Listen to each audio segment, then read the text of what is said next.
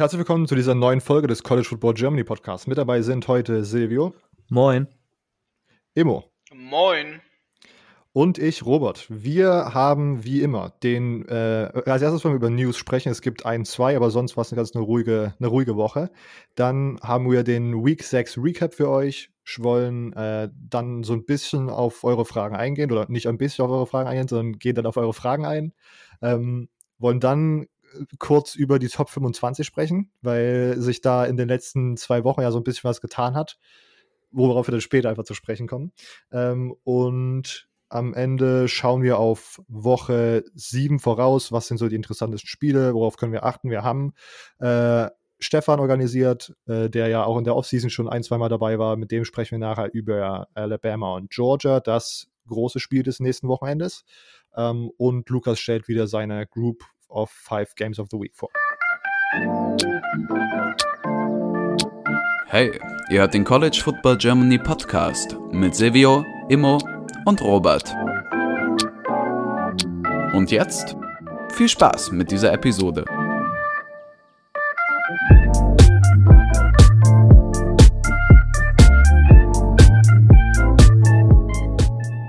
Okay, starten wir mit den News. Wie gesagt, es war nicht wirklich viel unterwegs, nur kam jetzt raus, dass ähm, Kansas State Starting Quarterback, ähm, oh Gott, wie? Skylar Thompson. Skylar Thompson ist, ist wir direkt, äh, Skylar Thompson äh, Season-Ending injured war äh, oder jetzt nicht mehr an der Saison teilnehmen kann. Genauso wie die SMU Wide Receiver äh, Robertson, der eine ziemlich gute Saison bis jetzt gespielt hat. Und McDaniel, der Running Back von SMU, ist auch Season-Ending raus. Irgendwelche Einschätzungen dazu? Skylar Thompson ist sch schwierig für Kansas State. Ne? Die haben ja gerade so ein bisschen ihr Momentum gefunden gehabt und haben, keine Ahnung, spielen jetzt gerade noch so ein bisschen um das beste Big 12-Team mit. Ähm, das kann viel kaputt machen. Das ist wirklich ein, das kann ein starker Momentum-Killer werden. Ja, also ich meine, ich meine, ich habe ja das, das Spiel angeschaut, Kansas State gegen TCU. Da, deshalb will ich da jetzt ja nicht zu viel vorwegnehmen direkt. Ähm, aber da hat dieser Will Howard gespielt, ähm, müsste entweder Redshirt oder True Freshman sein. Ähm, war ein Quarterback, der auch viel gelaufen ist. Ich glaube, Skylar Thompson war auch immer ein Quarterback, der viel läuft, wenn ich mich recht entsinne. Ja. Ähm, Pässe waren, ja, also er, er, hat auch nicht viel geworfen. Hm, und dann war es, äh, einmal hat er eine Interception geworfen, die war, das war ganz übel. Ähm, aber er hat auch ein, zweimal ein paar gute Würfe gemacht, aber da muss man jetzt halt einfach schauen. Und ich meine, sie haben ja diese Woche direkt gegen TCU gewonnen. Ähm, bei einem Spiel, bei dem Alex Honig gesagt hat, dass TCU mit 40 Punkten gewinnt. Ähm, ja, also so viel dazu. ähm, ja, und Reggie Robertson ist äh, und, und TJ McDaniel sind zwei Skillplayer, die bei SMU auf jeden Fall eine sehr wichtige Rolle gespielt haben. SMU, das letzte, was ich da gesehen hatte, war das Spiel gegen Memphis. Da habe ich, glaube ich, ja, auf, das habe ich jetzt gerade noch äh, in Erinnerung und da hat Reggie Robertson auf jeden Fall eine große Rolle gespielt. TJ McDaniel hatte, glaube ich, gar nicht mal, ist gar nicht mal so gut in diese Saison reingestartet, aber das war der, äh, ich glaube, Freshman Running Back letztes Jahr, der sehr großen Namen gemacht hatte und der uns, glaube ich, irgendwie in Woche 4 zugetragen wurde und der dann geredshirtet wurde. Ähm, und da hat man jetzt dieses Jahr, glaube ich, auch relativ viel erwartet bei SMU. Ähm, also auch da herber Schlag für diese SMU-Offense, die ja auch im Moment, wenn wir auf die AP-Poll nachher schauen, ziemlich weit oben stehen und noch ein paar knackige Spiele zu absolvieren haben, wenn sie ihr Standing dort ähm, ja, bestätigen wollen, sichern wollen. Ähm, mal schauen, wie man das da ersetzen kann. SMU hat aber natürlich äh, eigentlich diverse Spieler, die da, also diese, das ist eine Texas School und dann haben die so ein, und dann haben die so ein krasses Scheme. Theoretisch, glaube ich, sind die, keine Ahnung, äh, sind das, glaube ich, trotzdem Spieler, die man vor allen Dingen im SMU-Scheme ersetzen kann, weil das halt einfach so oder so explosiv ist ist ja nicht so wichtig, wo sie im ähm, AP-Poll stehen, sondern wo sie im äh, German College Football Poll stehen. Und da stehen sie sogar an Position 14. Von daher äh, schon ein relativ gutes Team. Stimmt, ich habe, genau. Äh, AP-Poll wird nachher wahrscheinlich doch nicht so das Thema sein, sondern der GCF-Poll. Ja, genau. GCF. Das ist das Einzige, was mittlerweile zählt. Das wird auch in den USA bald äh, naja. deutlich, deutlich wichtiger sein. Das ist der relevanteste Poll ever. Na, wir haben da so ein paar Gerüchte gehört. Everybody hating. Okay, ähm, ja, das waren die News. Ähm, es gab wirklich nicht so viel. Das waren jetzt einfach nur zwei nicht so schöne News, die jetzt ähm, die letzten beiden Tage nach dem Wochenende rauskamen. Ähm, ja, ähm, wir behalten, wir halten da weiter das Auge offen für andere News, die wir sonst die nächsten Wochen besprechen. Und sonst kommen wir aber jetzt einfach direkt zum Week 6 Recap. Wir haben so ein bisschen drüber nachgedacht. Die letzten Wochen waren immer so zwei Stunden Aufnahmen und da war die Aufnahme mit Lukas noch so gar nicht drin. Und da haben wir geschaut, wir können das eigentlich auch so ein bisschen, noch ein bisschen tighter machen. Äh, irgendwie den Spannungsbogen oben halten sozusagen. Haben jetzt, wollen sie unser Recap so ein bisschen auf die, ähm, äh, auf das Wichtigste sozusagen nochmal ein bisschen zusammen kondensieren und dann mehr Zeit mit den Spielen verbringen, wo wir alle drei sozusagen was dazu zu sagen haben und nicht, dass das hier alles in so 20 Minuten Monologen ausartet. Ähm, können uns dann gerne im Feedback äh, Bescheid sagen, wie euch das gefallen hat oder ob euch das ausführlichere, keine Ahnung, besser gefallen hat. Dann können wir natürlich da auch äh, in Zukunft so ein bisschen rumprobieren, wie das funktioniert. Ähm, Immo, warum fängst du nicht einfach direkt an mit ja. deinem ersten Spiel? Sehr gerne. Das können wir so machen. Dann reden wir mal nämlich. Ähm wir reden einfach mal, fangen wir mal an mit dem Game, da wo man am wenigsten drüber reden muss eigentlich, nämlich Miami Clemson. Ähm die ersten Worte, die mir zu dem Game natürlich eingefallen sind, waren pure Dominanz und äh, Miami kann anscheinend nicht so richtig scoren. Denn man muss mal ganz klar bedenken, ab der zweiten Halbzeit war eigentlich nur noch Shutdown. Ähm, wenn man da auf den Score guckt, sieht man ein zweites Quarter, 10 Punkte, dann auf einmal aber im dritten Quarter nichts mehr und im vierten Quarter nur noch 7 Punkte. Da war auf jeden Fall einiges los und ähm, was kann man sonst natürlich sagen, außer das absolute Dominanz Trevor Lawrence Seite, so wie von Travis Etienne waren. Also der hat aus, aus Plays, die eigentlich schon kaputt waren, hat der Travis Etienne hat er noch so einiges rein, rausgeholt. Ähm, ich erinnere mich zu gern an das eine Runplay, was er mitten im Spiel einfach mal ausgepackt hat, wo man eigentlich schon gedacht hat, oh, okay, Tackle vor fünf Yards vor Loss und dann nix da, er läuft einfach außen rum, schöne Flanke ne, und einfach rein in die Endzone. Also das wäre schon hart, hart für, für Florida, dafür, äh, für, was für Florida für die was auch hat, aber da war es schon hart für Miami. Ähm, gefährliches Ding. ja. Also, ja, dem kann ich tatsächlich nur so zustimmen. Ich habe das Spiel auch geschaut und äh, für Florida war es hart, dazu kommen wir später nochmal, aber Miami sah wirklich auch, also ich habe das Gefühl, sie kam da sehr langsam rein ins Spiel und als sie dann so ihr ersten zwei Big Plays oder so hatten, stand es halt einfach schon 14-0 und es war irgendwie N, äh, Mitte zweites Quarter. Und danach hat dann Clemson einfach nochmal sozusagen irgendwie da den Sack einfach zugemacht oder den, den Schwitzkasten nochmal ein bisschen härter zugezogen und da kam wirklich nicht viel drumrum. Es war sehr erstaunlich, fand ich, wie gut Clemson Stevens da nochmal und keine Ahnung, es kann, ich, ich glaube, das liegt daran, dass es für mich zumindest so ein bisschen überraschend war, ist halt, dass, wenn man sich alle anderen ACC-Spiele anschaut von Clemson, dass sie da immer nur, wie gesagt, irgendwie im Autopiloten sind und einfach das machen, um zu gewinnen, aber jetzt auch nicht mehr. Wenn es dann sozusagen um die vermeintlich bessere Competition geht, da geht es dann nochmal dieses nächste Level hoch. Und dieses nächste Level haben wir bis jetzt noch nicht gesehen gehabt, bis zu diesem Miami-Spiel. Und das war, sehr, sehr dominant. Was offensiv hat mir, also Travis Etienne ist, hast du auch richtig gesagt, immer ist einfach eine komplette Maschine. Ja. Was, also einfach diese Läufe, ja, diese Läufe, die einfach wirklich aus dem Nichts kamen, so gefühlt andauernd. Aber vor allen Dingen auch das Screen Game. Das war ja, also ich habe super viele Screens permanent. Und es gab auch wirklich absurde Sachen, wo hast du diesen einen noch in Erinnerung, da bleibt die O-Line einfach direkt stehen und hat einfach nichts gemacht und man denkt sich so, okay, was ist jetzt gerade passiert? Und dann war das aber so, dass die O-Line sozusagen irgendwie alle Defender shiften so dann auf einmal nach rechts, weil dann Trevor Lawrence nach rechts rausgerollt ist und auf einmal laufen alle O-Liner sozusagen nach links, wo äh, Travis Etienne äh, steht und den Ball bekommt und dann einfach sozusagen so eine so ein Escort von O-Liner hat und dann einfach dort ja. wirklich zum Touch. Also das, das, das Schlimmste war ja einfach, dass bei all diesen Dingern Miami einfach gnadenlos auf jeden Trick reingefallen ist, der auch einfach nur ausgepackt wurde. Es war einfach nur schlechte Outside-Verteidigung, so nach dem Motto. Ja, also wenn ja. man auch absichtlich von den Mittelback, also von, von den Linebackern, einfach von den Mittellinebackern insbesondere halt einfach den Fokus wegnehmen wollte, halt wirklich die ganze Zeit einfach die, da die Cornerbacks und Safeties äh, ja hops genommen hat. Ja. Ja, das, also auch das Outside Running Game, hast du auch gesagt, war crazy, wie schlecht man da irgendwie die Edge setzen konnte als Also unglaublich schlechte, schlechte Run-Verteidigung halt einfach durch und durch so. Vor allem halt auf den Outside Edges. Und dann, wenn wir auf Clemson schauen, wie gesagt, offensiv war das einfach ziemlich, ziemlich krass dominant und defensiv fand ich das fast noch erstaunlicher, was ich letzte Woche erzählt hatte, wo ich dachte, die, die Bees, die noch relativ jung und unerfahren sind, dass das so eine Schwachstelle sein könnte, die dann zum Beispiel Teams wie Miami oder so attackieren können.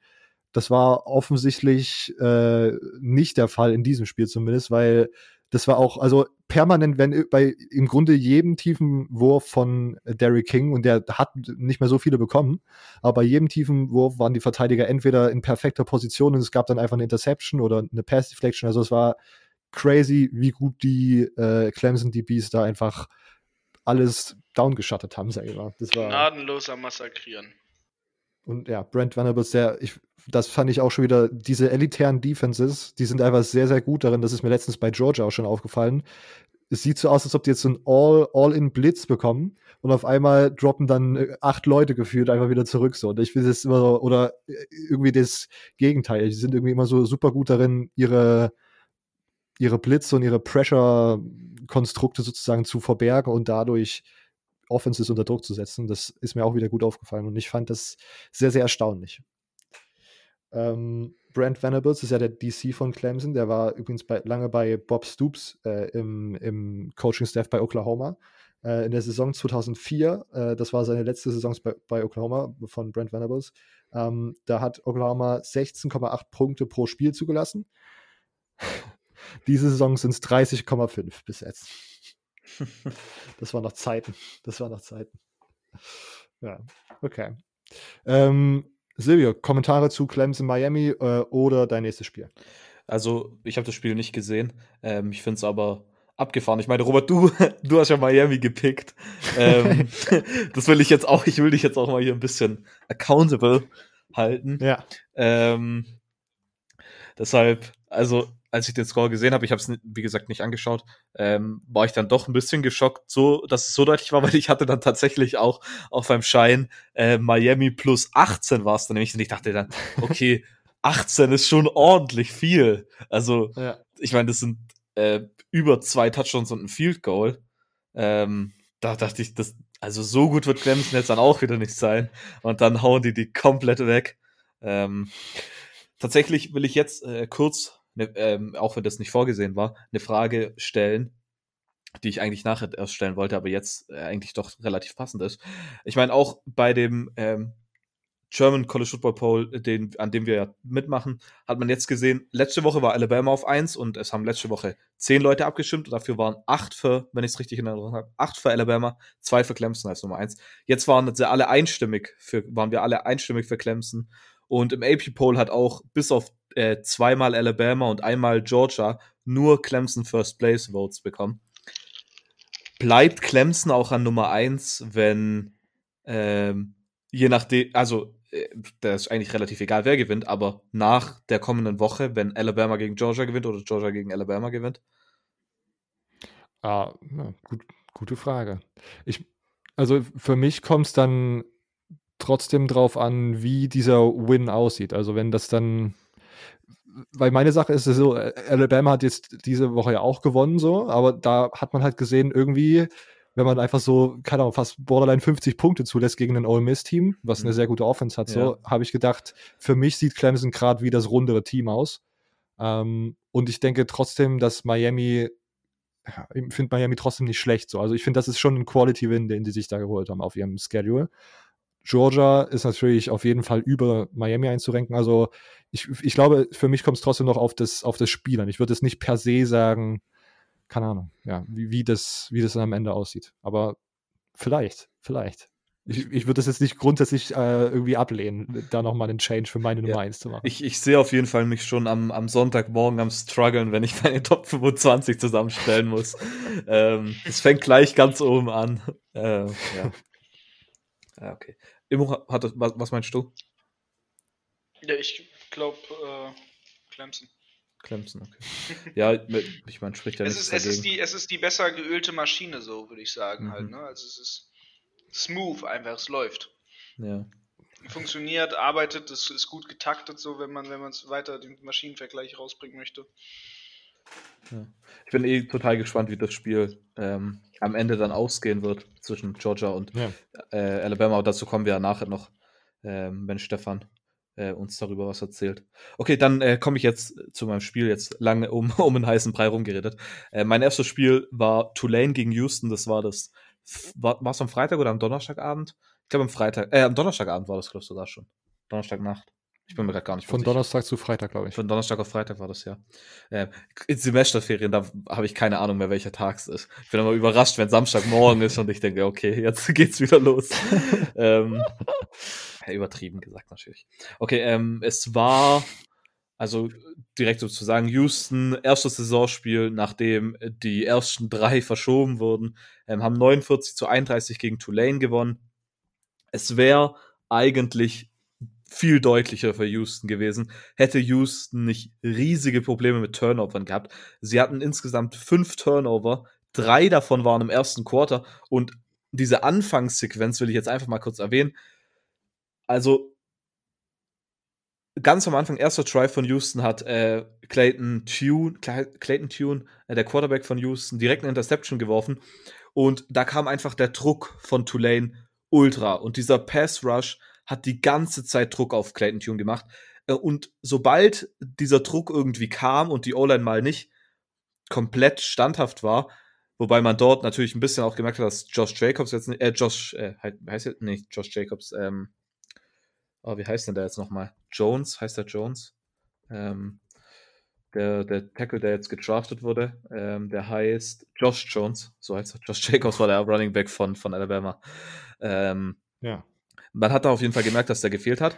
Und sobald da der, der Druck irgendwie durchkam, wusste Clayton Tune nicht mehr, was er machen sollte. Und dann kam diese erste Interception, ähm, wo er einfach den Ball so komisch wegwirft und dann halt direkt zum, zum Cornerback. Das war ähm, sehr komisch. Und dann der nächste Drive hat er, da ist der, der, äh, der Outside-Linebacker, der davor auch schon so viel Druck auf ihn gemacht hat und er hat eigentlich bei der Interception geworfen, während er ähm, getroffen wurde. Also eigentlich so wie ähm, KJ Costello in dem Spiel von Mississippi State gegen LSU, nur dass KJ Costello die Bälle irgendwie jedes Mal an den richtigen Mann gebracht hat.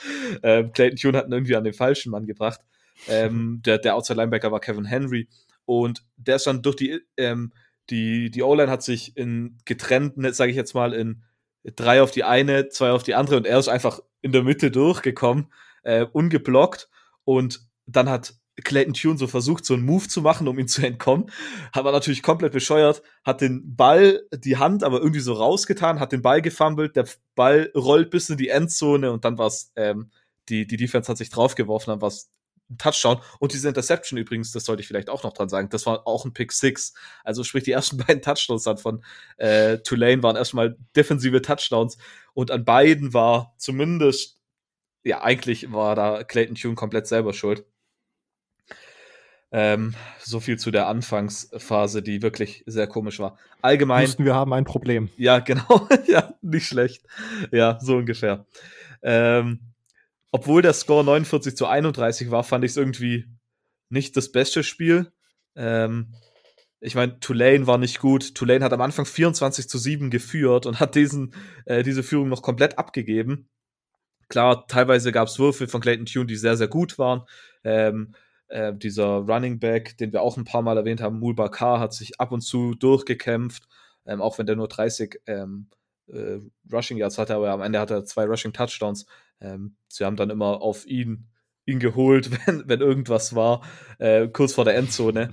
Dann gab es zwei QB Sneak Touchdowns jeweils auf einer Seite und die Touchdowns waren meistens, äh, wenn waren es Rushing Touchdowns. Ähm, Clayton Tune hat am Ende zwei Touchdowns geworfen und Michael Pratt, der Quarterback von Tulane, hat auch einen geworfen.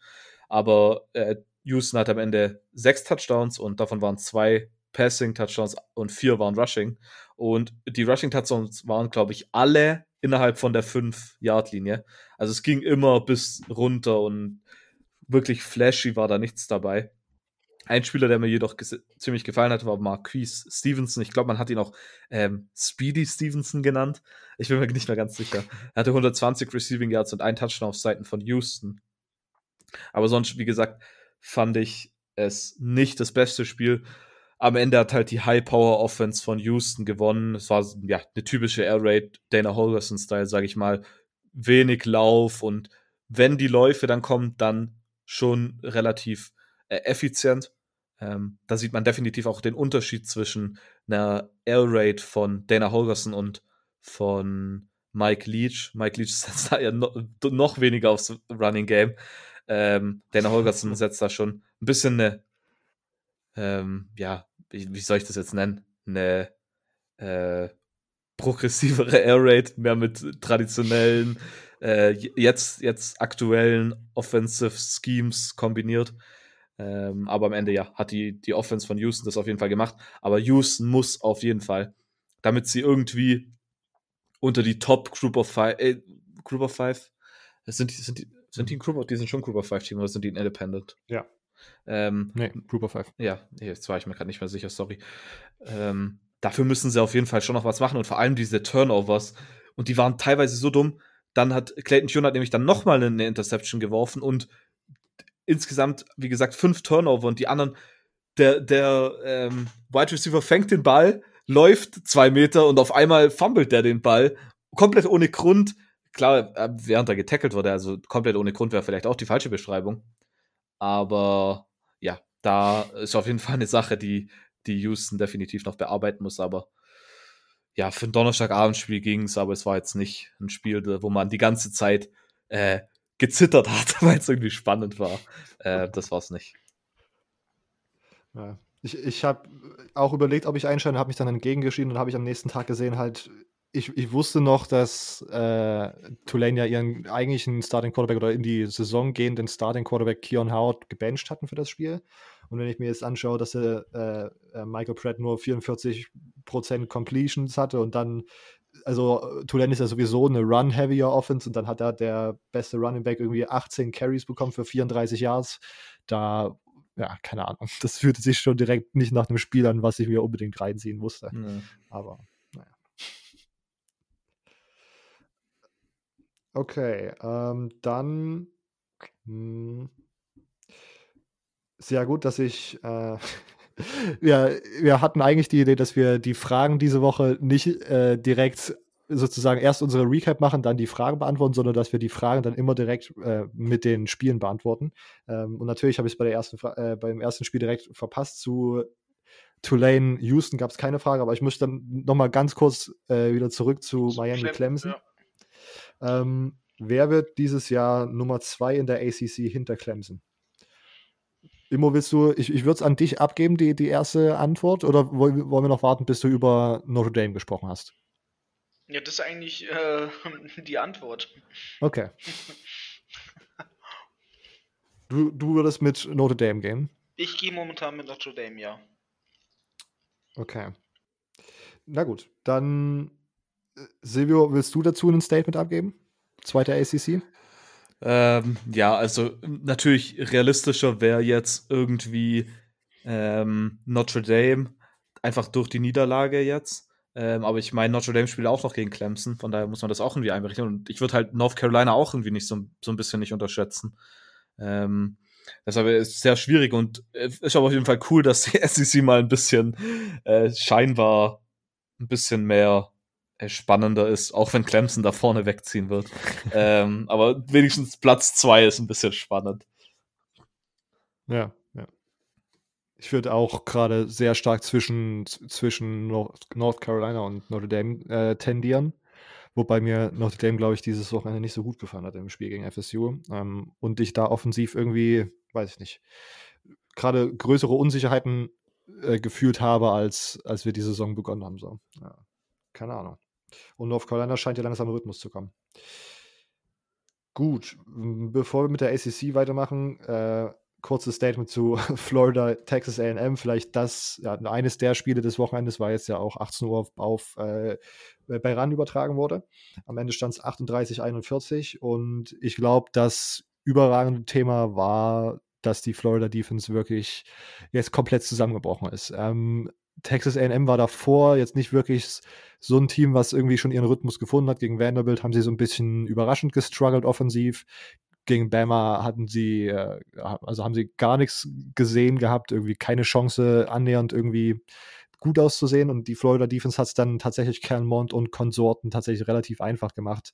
Äh, Anaya Smith, einen Running Back, über den wir schon, oder den ich glaube schon in dem Vander, nach dem Vanderbilt-Spiel gesprochen habe, der ist eine ziemliche Maschine ähm, mit Isaiah Spiller als Running Back Duo sehr, sehr aggressiv und die konnten dann vor allen Dingen in der zweiten Halbzeit, keine Ahnung, ich glaube fünf Yards im Average oder so, die sind einfach Texas A&M ist die Halbzeitpause gegangen wo, und sie hatten mehr Passing Attempt als Rushing Attempts und dann haben sie in der Halbzeitpause gemerkt, wir können gegen diese Defensive Front, gegen die D-Line und Linebacker wirklich einfach den Ball in ihre Fresse laufen und die können uns nicht stoppen. Und das haben sie einfach in der zweiten Halbzeit gemacht. Gefühlt gab es, glaube ich, zwei äh, oder einen Drive, wo sie wirklich, keine Ahnung, zehnmal hintereinander einen Run-Play gecallt haben, weil halt wirklich einfach, die wurden da upfront so von der O-Line dominiert, dass sie da keine Ahnung, wenn sie halt getackelt haben, war es halt schon so 5, 6, 7 Yards äh, Raumgewinn. Und das war sehr, sehr frustrierend zum Anschauen.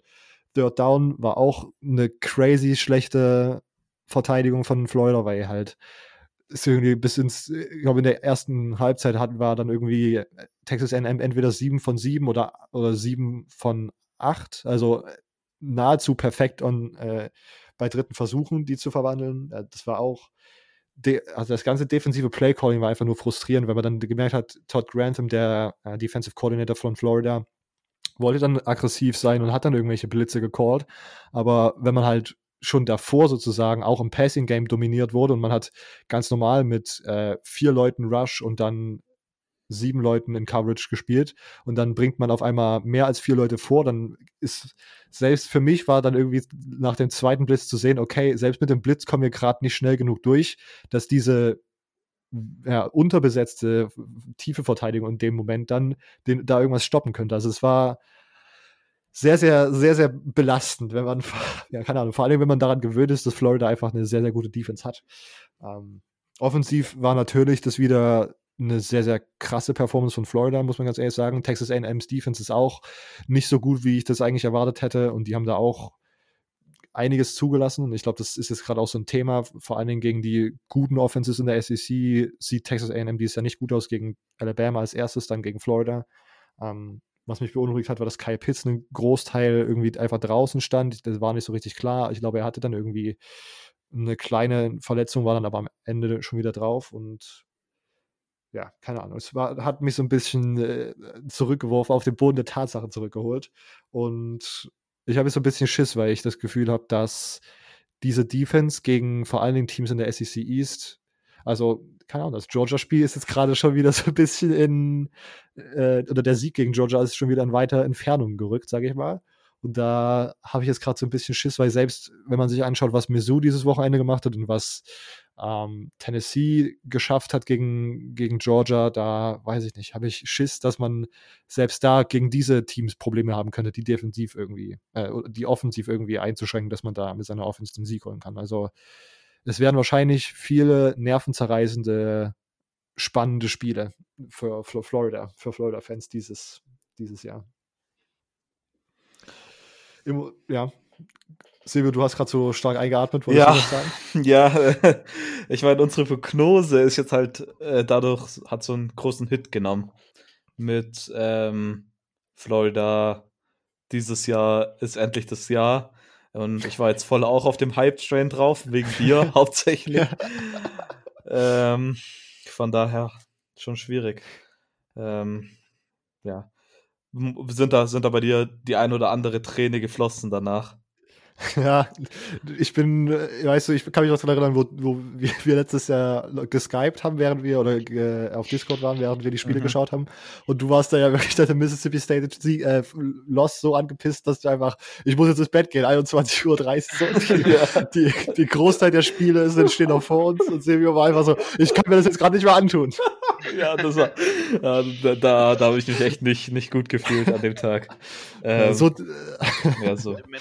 so so weit ist es bei mir noch nicht. Ich kann, ich kann noch, trotzdem noch guten Football enjoyen, so, aber. Ja, zum Glück hat bin, er ja bei Michigan gespielt, ne? Deswegen. ich meine, es ist halt auch so komisch, dass es direkt gegen Texas A&M war. Texas A&M war halt das andere Team, über das wir beide, ich weiß es nicht mehr bei Imo, gesagt haben, dass wir glauben, dass Texas A&M besser ist, als ähm, manche Leute es denken. Und dann spielt Texas A&M gegen Alabama komplett schlecht und dann kommt auf einmal sowas raus. Ja, Texas A&M ähm, ist immer der Traumzerstörer. Dann, wenn man es nicht mehr erwartet, dann sind sie auf einmal. Dann, dann, aber nur dann wirklich. Nur dann können sie was. Sonst, die haben ja. nie was drauf, weißt du? Aber immer, wenn man es nicht erwartet, dann kommt auf einmal irgend so ein, so ein Zeug, wo du denkst, hä? Das ist jetzt absolut nicht wahr. ja. Und dann auch die Tat, also ein, was mich schon wieder verstört hat, war die Tatsache, dass es war, glaube ich, nur ein Viertel der Leute, die ins Stadion passen, da. Also ich glaube, von 100.000 waren dann irgendwie so knapp 25.000 da. Und Man es war einfach trotzdem. 900.000. hat sich doch schon beschwert. 90. Ja, ja, das ist die Ausrede, dass nicht 90.000 da waren, sonst hätte man gewonnen. Nee, das, die, die, ich glaube, das originale Zitat war, also erstmal war die Tatsache, dass 25.000 Leute da waren und dann Florida musste, glaube ich, zwei oder drei, sogar drei Timeouts verschwenden, um sozusagen nochmal den Playcall zu überdenken, weil es halt aber zu laut war und das irgendwie die Kommunikation so eingeschränkt hat. Äh, und danach, in dem Spiel hat dann Dan Marlin gesagt, er möchte, dass 90.000 jetzt im, äh, im Swamp beim nächsten Spiel auftauchen gegen LSU, weil er nämlich diese selbe Kulisse braucht, weil es halt denen auch geschadet hat, als sie bei Texas A&M waren. Und das ist, ja, keine Ahnung, was, wie man da zu dem, äh, zu dieser Aussage steht, ist ja doch mal was ganz anderes, da zu denken, dass das eine gute Idee ist, bei einer globalen Pandemie 90.000 Leute einfach. Nein, Aber, nein, das ist gut. Wenn du gewinnst, ist alles richtig. Dann behältst du ja. deinen Job. Er behält ah, seinen Job. Stimmt. Alles gut, alles egal. Das scheiß doch drauf. Ich meine, er Sinn. hat seinen Job behalten. Wir brauchen alle Dan Malen. Ja, naja, na gut. Ähm, Emo, du hast das Spiel gesehen. Die, es gibt eine Frage von m.gap.e. Äh, Florida schlechteste Run-Defense in der SEC. In gewisser Weise irgendwie ja schon, ne? Also, ich weiß nicht, Vanderbilt ist halt auch in der SEC, aber äh, wenn man die mal rausnimmt, also es war schon, schon eine schwache Run, also Run-Verteidigung, aber beiderseits, muss ich sagen. Also es war echt was da teilweise Defense sich immer wieder so, also an Lücken einfach geliefert hat. Es war wirklich ein schönes Hin und Her die ganze Zeit im Spiel. Muss ich ja mal so sagen. Deswegen, ich weiß nicht, ob sie wirklich die schlechteste Run-Defense haben. Da gibt es noch andere Teams. Aber äh, war, schon nicht, war schon nicht toll. Ja, also ja, vor allen Dingen die zweite Hälfte, wo man dann einfach wirklich rausgekommen ist und Florida war komplett dominiert im, im Laufspiel. Schwer zu ertragen, aber äh, ich sag mal so, es gibt noch ein Team, was eine offensichtlich schlechtere Defense hat als Florida. Ähm, und zwar auch in der SEC, und das ist nämlich Ole Miss. Äh, was die sich da, ja. also was die sich da geleistet haben, das war, ja, ich, wir kommen, glaube ich, nachher nochmal kurz drauf zu sprechen, aber das ist äh, das ist wirklich eine schlechte Defense. Und da muss man nochmal einschalten. Ich habe jetzt gerade geschaut, äh, Florida 205 Rushing Yards zugelassen und Ole Miss 300 noch was. Also es gibt da nochmal, es gibt da noch mal eine andere Dimension, nochmal eine andere Etage drunter. Äh, schwer zu, äh, schwer vorzustellen, wenn man das Spiel gesehen hat von Florida, aber tatsächlich. Aber es ist wahr. ja, ich habe ja, ich habe ja letzte Woche über das äh, Ole Miss Kentucky Spiel geredet. Ja. Ähm, da hatten, da hatten drei Running Backs von Kentucky hatten über 100 Rushing Yards. Und mhm. die haben sechs Rushing Touchdowns und über 400 Rushing Yards zugelassen. Die Ole Miss Laufdefense ist das übelste, glaube ich, was es im ganzen College Football gibt. Äh, also Lane Kiffin hat da, glaube noch nie sich überlegt. Ich glaube, die haben gar keinen ähm, Linebacker-Coach oder so. Ich glaube, die, die spielen einfach. Das wäre richtig Lane Kiffin. Das Geile wäre, dass er DJ Durkin als DC gerade hat. Ach so, das ja, stimmt, so der, stimmt. Das ist ja, dieser, der Maryland, ehemalige. Problematische Maryland-Dude. Stimmt, ja, ja. stimmt. Da war was. okay, ähm, Immo, nächstes Spiel. Ja, gut. Dann reden wir doch mal ein bisschen, äh, jetzt nämlich über Florida State und Notre Dame, äh, wo wir zur, zur Nummer 2 der ACC kommen wollen. dann können wir das auch nämlich mal dann nämlich ein bisschen abhaken. Ja, als allererstes möchte ich sagen, äh, Ian Book, immer noch äh, gute Performance, ne? Also äh, kann man schon mal sagen. Und was, was im Spiel ja sehr gut aufgefallen ist, ist, äh, Florida State können kicken. Hey, 42 Yards Field Goal, das fand ich äh, schon beeindruckend. Äh, nicht so beeindruckend jetzt natürlich wie Pitt. in ihrem Spiel. Ich weiß nicht, habt ihr das mitbekommen? Wolltet ihr da noch drüber reden, zufällig, bevor wir das anschneiden? Dass sie in der extra, in der, in der Overtime ihren Extrapunkt verkickt haben und dadurch verloren haben? Ja, dass sie sich überhaupt mit einem Kick in die Extra-Time gerettet haben. Ja. Die Overtime. Aus Das ist auch. 58 Yards, glaube ich, habe ich gelesen. Ähm, ich weiß gar nicht, ob ich glaube, gibt gibt noch welche, die noch weiter kicken können. Aber äh, schon beeindruckend. Noch 42 Yards schon beeindruckend. Also mein, mein Bestes, was ich glaube ich schaffe, ist 30. Deshalb spielst du auch nicht College Football. ich glaube, das hat auch andere Gründe. ähm, ja, aber auf jeden Fall äh, Florida State, Notre Dame. Ähm, äh, schon, schon ein interessantes Spiel. Also ich finde, was, was auffällig wieder bei dem Spiel war, ähm, irgendwie, also zum einen zweite Halbzeit, da war da nicht mehr so richtig Bock zu spielen, glaube ich. Ähm, aber mal wieder, mal wieder klassisches von FSU Power Start, so richtig gut. Ne, wir brettern dabei ins Spiel rein, geben richtig Gas. Du hast gedacht, so, oh, okay, was passiert denn jetzt hier? Ne? FSU gibt mal Gas. Das, da habe ich erstmal gedacht, holla die Waldfee, so nach dem Motto, weil sonst war ja eher so, okay, legen los und dann nach, nach zwei Minuten sind sie schon, ist irgendwie der, ist irgendwie der Tank alle. Aber ähm, da haben sie erstmal richtig Gas gegeben, so im ersten Quarter, und dann war auf einmal nichts mehr. So, dann war schlecht. Das war, das war sehr, sehr komisch. Ähm, erklärt auch, warum sie nur gegen, gegen, gegen äh, Jacksonville State bisher gewonnen haben, glaube ich. Ähm, ja, auf jeden Fall, äh, das kann ich dazu halt erzählen. Also das, das ist wirklich das, was, was, was ich so hervorheben kann bei dem Spiel, ist halt wirklich ein starker FSU-Start eigentlich, wenn man, wenn man bedenkt, dass sie immer ablosen. Und äh, dann sind sie irgendwie wieder in den FSU-Trott verfallen und haben halt richtig einen auf den Deckel bekommen, so muss man halt sagen. Wirklich auch Quarterback-technisch lief da gar nichts. Äh, Defense kann man sowieso ein bisschen vergessen dieses Jahr. Ja, das war halt nicht so, nicht so stark. Da ist nicht viel rausgeholt worden Ja. aus dem Spiel. Ja, und Notre Dame währenddessen halt, also konstant, sagen wir mal. Deswegen Ja. sehe ich sie auch als Nummer 2 in der ACC, weil sie halt eine Konstante haben. Ne, na, na. Ich will halt nur, was ist die Konstante immer bei, bei Notre Dame? Die haben jetzt drei Spiele gehabt und eins, war eins davon gegen South Florida, wo sie 52-0 und dann nochmal gegen eine, ich würde sagen, eine ähnlich gute Defense wie South Florida mit Florida State gespielt haben und haben da auch komplett sozusagen Punkte eingefahren. Ich bin noch nicht zu 100% überzeugt, dass die vor allen Dingen offensiv die Leistung so auch gegen die, keine Ahnung, äh, Ich glaube, also gegen die Clemsons oder gegen die Boston Colleges, UNCs. Boston College hat eine überraschend gute Defense. Also ich finde immer, Notre Dame ist so ein Team, die brauchen so einen Kick-Ass-Gegner, damit sie so richtig wach sind. Ähm, den hatten sie letztes Jahr, hatten sie das. Das hatten sie die Jahre davor auch immer so als das eine Spiel, wo dann richtig Klick gemacht hat, wo mal ein bisschen, ein bisschen der Fight war. Das hatten sie bisher natürlich noch nicht. Ähm, ich bin mal gespannt, wie das jetzt gegen, gegen Louisville wird. Aber ähm, bisher sehe ich halt auf jeden Fall eine Konstante, da die Gegner wegzufegen. So. Also es ist halt bisher eine gute, gute Siegesratio, sage ich mal. Ja. Und ähm, man, man lässt es auch irgendwie nicht zu, dass der Gegner zu, also fordernd ist, so richtig. Also weil, Ja. weil man einfach von Anfang an mit einer absoluten Stärke in das Spiel startet, konzentriert ins Spiel startet, fokussiert und es geht einfach los. Und das ist halt schon, schon was beeindruckend, finde ich, bei Notre Dame bisher, dass man wirklich, dass man gut in einem guten Rhythmus von Anfang an dabei ist und nicht irgendwie erst ein paar Quarter braucht, um warm zu werden, sondern dass man es bisher auch, auch wenn es natürlich lapidare Gegner sind, ne, kann man, kann man ja so fies sagen, aber ähm, man kommt schon mit einem guten Start direkt ins Spiel und das ist schon, finde ich, schon beeindruckend. Du hast jetzt gerade gemeint, bei Florida State war Quarterback-mäßig jetzt doch nicht so viel los. Also es, es Ich will, halt, ich, will ne? dann, ich will da noch ein paar Takes mal rauskitzeln für die FSU-Fans. Jordan Travis hat gestartet, nicht mehr James Blackman. Kurzer Mood-Check nochmal Jordan Travis. Ja, ne, also wir haben ja dann ja auch immer zwischendurch mal, mal Blackman draufgelassen für zwei Plays, so gefühlt.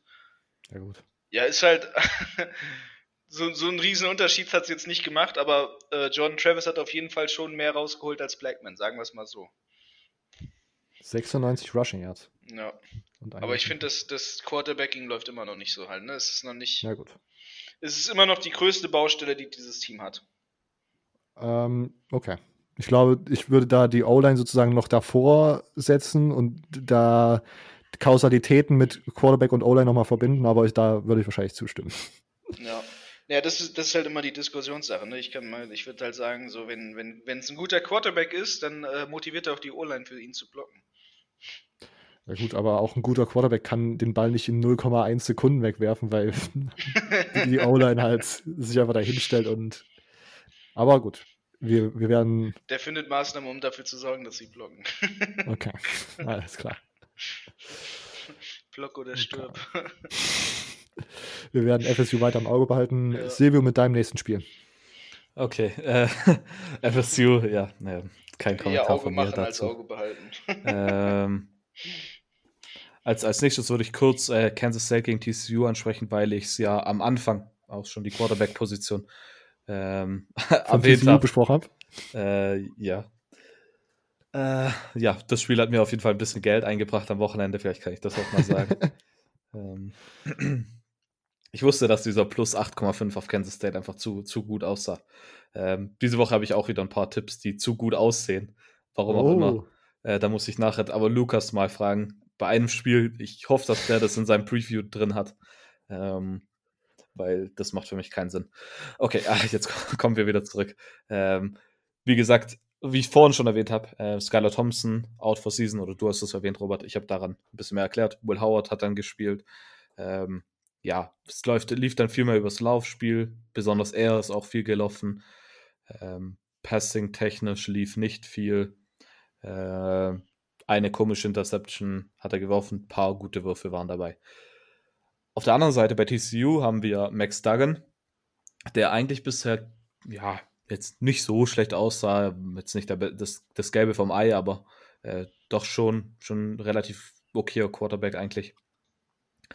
Aber der sah auch nicht wirklich gut aus, war 19 von 31 mit 154 Passing Yards und keinem Touchdown und keiner Interception auch. Vielleicht ist es was Positives. Ähm, vielleicht sollte ich mal kurz erwähnen, überhaupt, wie viel das Spiel überhaupt ausgegangen ist. Also, am Ende hat äh, Kansas State 21 zu 14 gewonnen.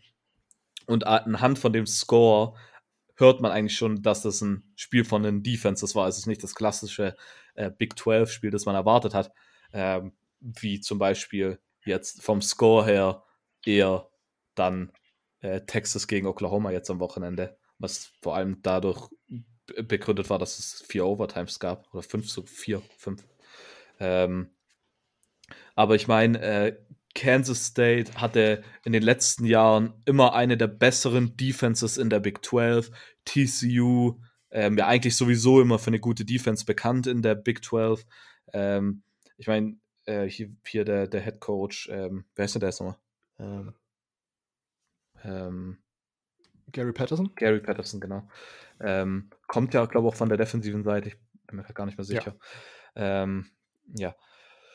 Und ich fand, für das hat eigentlich, ähm, ja, war, war, es war ein gut, def gutes defensives Spiel. Ich meine, das muss man auch mal sehen und äh, das kann man auch so ein bisschen wertschätzen eigentlich. Ich war sehr überrascht darüber, dass die Kansas State Defense eigentlich doch so gut war. Ich meine, äh, Kansas State hat Ende Februar, Anfang März ähm, ihren Defensive Coordinator Scotty Hazelton verloren an Michigan State. und, äh, äh, und daher fand ich eigentlich, dass äh, Joe Klenderman, der neue Defensive Coordinator, das eigentlich eine sehr gute Truppe da aufgestellt hat. Klar, äh, jetzt will man sagen, Ende Februar, das ist ja acht Monate fast. Ähm, aber ja, es ist ja eine ganz neue, neue Spielweise und dadurch, dass man dann halt einberechnen muss, dass man kein Camp richtig hatte, sondern nur so minimal, ähm, daher hatte die, die Kansas State Defense eigentlich schon wieder so gut eingestellt, dass sie ja eigentlich so läuft wie in den letzten Jahren. Ähm, ich hoffe übrigens, dass Scotty Hazelton so eine gute Defense auch hinbekommt bei Michigan State. Sehr, sehr erwünscht. Ich meine, Michigan State ist ja auch immer für eine gute Defense bekannt. Äh, okay, komme ich ja jetzt mal wieder äh, zurück. Genug ähm, versucht, mein, mein Team gut zu reden. Ähm, ich meine, für Michigan wird es noch reichen. Ähm, zwei, zwei, zwei äh, ich kann es nicht lassen. Ähm, mhm. Das ist irgendwie so ein, so ein sobald ich das bald, Wort Michigan State höre, muss ich, muss ich Michigan auch erwähnen. äh, zwei Spieler, die ich erwähnen will, sind einmal auf Seiten von TCU Garrett Warlow. Ich glaube, du hast den erwähnt, Robert, wenn ich mich recht entsinne, in der Big 12 Preview, als wir so ein bisschen über Spieler geredet haben. Ich bin mir nicht mehr ganz sicher. Ähm, der war sehr, sehr gut und auf Seiten von Kansas State hat der Nose Tackle oder Defensive Tackle, wie auch immer, äh, True Wiley, Willy, ähm, auch sehr gut gespielt, hatte einen Sack, ich glaube, drei Tackles for Loss sogar. Ähm, der dauerhaft durch, Druck durch die Mitte gemacht, haben mir beide sehr, sehr gut gefallen. Vielleicht, äh, was man auch noch erwähnen könnte, auf Seiten ähm, von, ja, wie, wie, wie sage ich das jetzt, auf Seiten von Kansas State eigentlich. Äh, Kansas State hat einen äh, Pick 6 gefangen noch. Ähm, und zwar von, der war nicht von Max Duggan, sondern dann ist äh, Matthew Downing für vier äh, Plays reingekommen. Ähm, der hat am Anfang von der Saison mit äh, Max Duggan so ein bisschen um den Starters-Job gekämpft. Ähm, hat am Ende hat er einen Pass angebracht für minus ein Yard und diese, diesen Pick Six geworfen.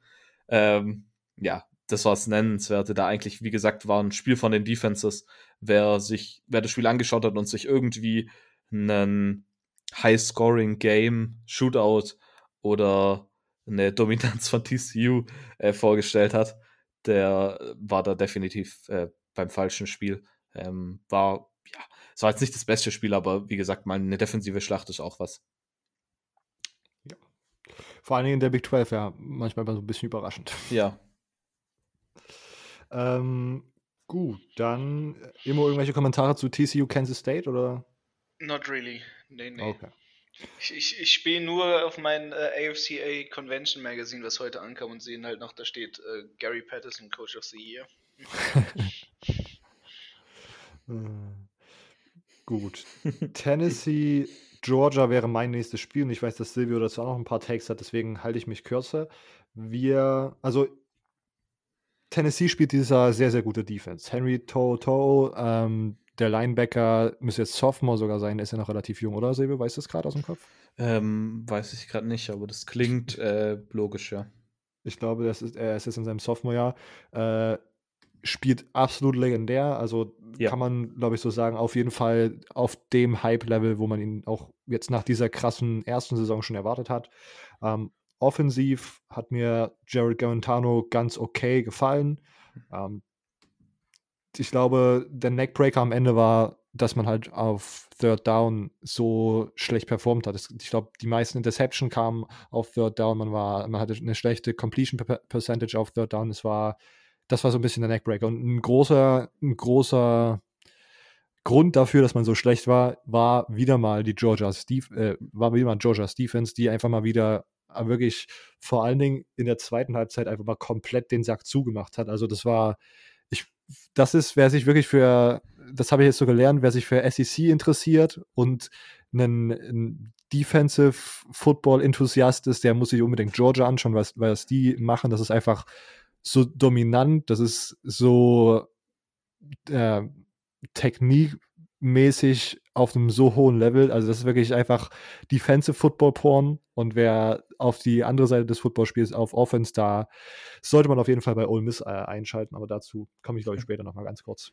Äh, weil das war auch sehr interessant. Ja, und sonst äh, defensiv, ja, wie gesagt, Tennessee nicht schlecht.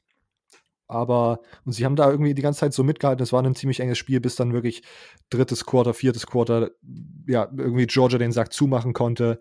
Und dann hat man einmal mit seinem Auge gezwingert und auf einmal stand es dann 44, 21 am Ende. Und ähm, ja, Georgias Offense am Ende nochmal wirklich auch nochmal rausgekommen und hat das einfach den, den, den Win secured. Äh, ja, Stetson Bennett sah nicht schlecht aus. Stetson Bennett, vor allen Dingen über die Mitte, hat er mir ziemlich gut gefallen. Bei den Aus, bei den Würfen nach außen war es manchmal ein bisschen okay, aber äh, überraschend sehr gut über die Mitte. Ähm, mal schauen. Ich muss nachher, also ich bin, wir nehmen das Segment mit äh, Stefan nachher auf und ich bin gespannt, weil da muss ich nochmal eine Frage stellen, warum, was denn jetzt eigentlich mit JT Daniels los ja. ist, weil ich kann mir, ich verstehe nicht so richtig, er wurde jetzt medical cleared und ich lese immer, er ist noch nicht so richtig bereit, aber ich bin mir relativ sicher, dass ich schon vor der Saison gelesen und, und Podcast darüber gehört habe mit so wirklich äh, halt Georgia Insidern, dass er halt schon das, was man trainieren konnte, hat er schon überall mittrainiert äh, und war gut überall mit dabei, hat Würfe gemacht, ist schon gelaufen, gesprintet, hat überall mitgearbeitet. Und dass er da jetzt sozusagen nur noch auf diesen Schnipsel von der NCAA warten muss, der jetzt seit zwei Wochen da ist. Und so richtig, warum er auf, nicht auf dem Feld steht, ist mir noch nicht so richtig klar. Bleibt dran, vielleicht hört ihr eine Antwort. Silvio. Ja, ich habe äh, mir tatsächlich hier meine Notizen, die ich mir davor gemacht habe, habe ich geschrieben, äh, dass Stetson Bennett eigentlich ganz gut aussah. Ähm, CBS hat es relativ gut beschrieben, dass er ähm, die Position füllt wie einen Jake Fromm, also als Decision Maker, der einen ja. jetzt nicht weghaut. Ähm, aber dann habe ich mir dahinter geschrieben, was ist eigentlich mit JT Daniels? Weil ich verstehe es halt irgendwie nicht. Ähm, ich glaube, jeder würde damit übereinstimmen, wenn ich sage, dass äh, JT Daniels deutlich mehr Talent hat als Stetson Bennett. Ähm, no offense. Ja, natürlich. Ähm, aber warum man den nicht dann einfach mal reinbringt? Und wie gesagt, wie du es gesagt hast, eigentlich ist er ja medically cleared. Eigentlich darf er spielen. Er hat, er hat äh, den Waiver bekommen. Von daher verstehe ich es irgendwie nicht. Ähm, wie gesagt, ich bin auch gespannt, ob, ob äh, Stefan uns da ein bisschen ähm, erleuchten kann, die, die Entscheidung dahinter. Ähm, ja, bevor ich, bevor ich irgendwie was anderes sage, will ich erstmal sagen, was war denn dieser Snap bitte am Anfang? War, war da irgendwie der, der Long Snapper noch drin oder das war ja komplett der, der ja, Snap, den Ball ja erstmal bis in die Endzone. Ja. Ähm, ja, also das war auf jeden Fall erstmal ein komischer Start zum Spiel. Wolltest du dazu noch was sagen? Nee, das war auch, das war einfach sehr, sehr weird. Und ich fand es aber gute Teams, denen passiert dann sowas und die finden dann ihr, ihre Composure wieder und bekommen sich da gut unter Kontrolle und dominieren dann am Ende einfach raus und schenken dann auch einfach mal dem gegnerischen Team ein ja. paar Punkte am Anfang. Ja. Ähm, Henry Toto, habe ich gerade eben geschaut, ist so mal nur um das kurz äh, nochmal ähm, ja. ja. zu, zu erwähnen. Ähm, auf Seiten von Georgia hat mir Monty Rice wieder sehr, sehr gut gefallen. Ähm, haben wir auch schon vor der Saison genannt, äh, dass er sehr, sehr gut ist.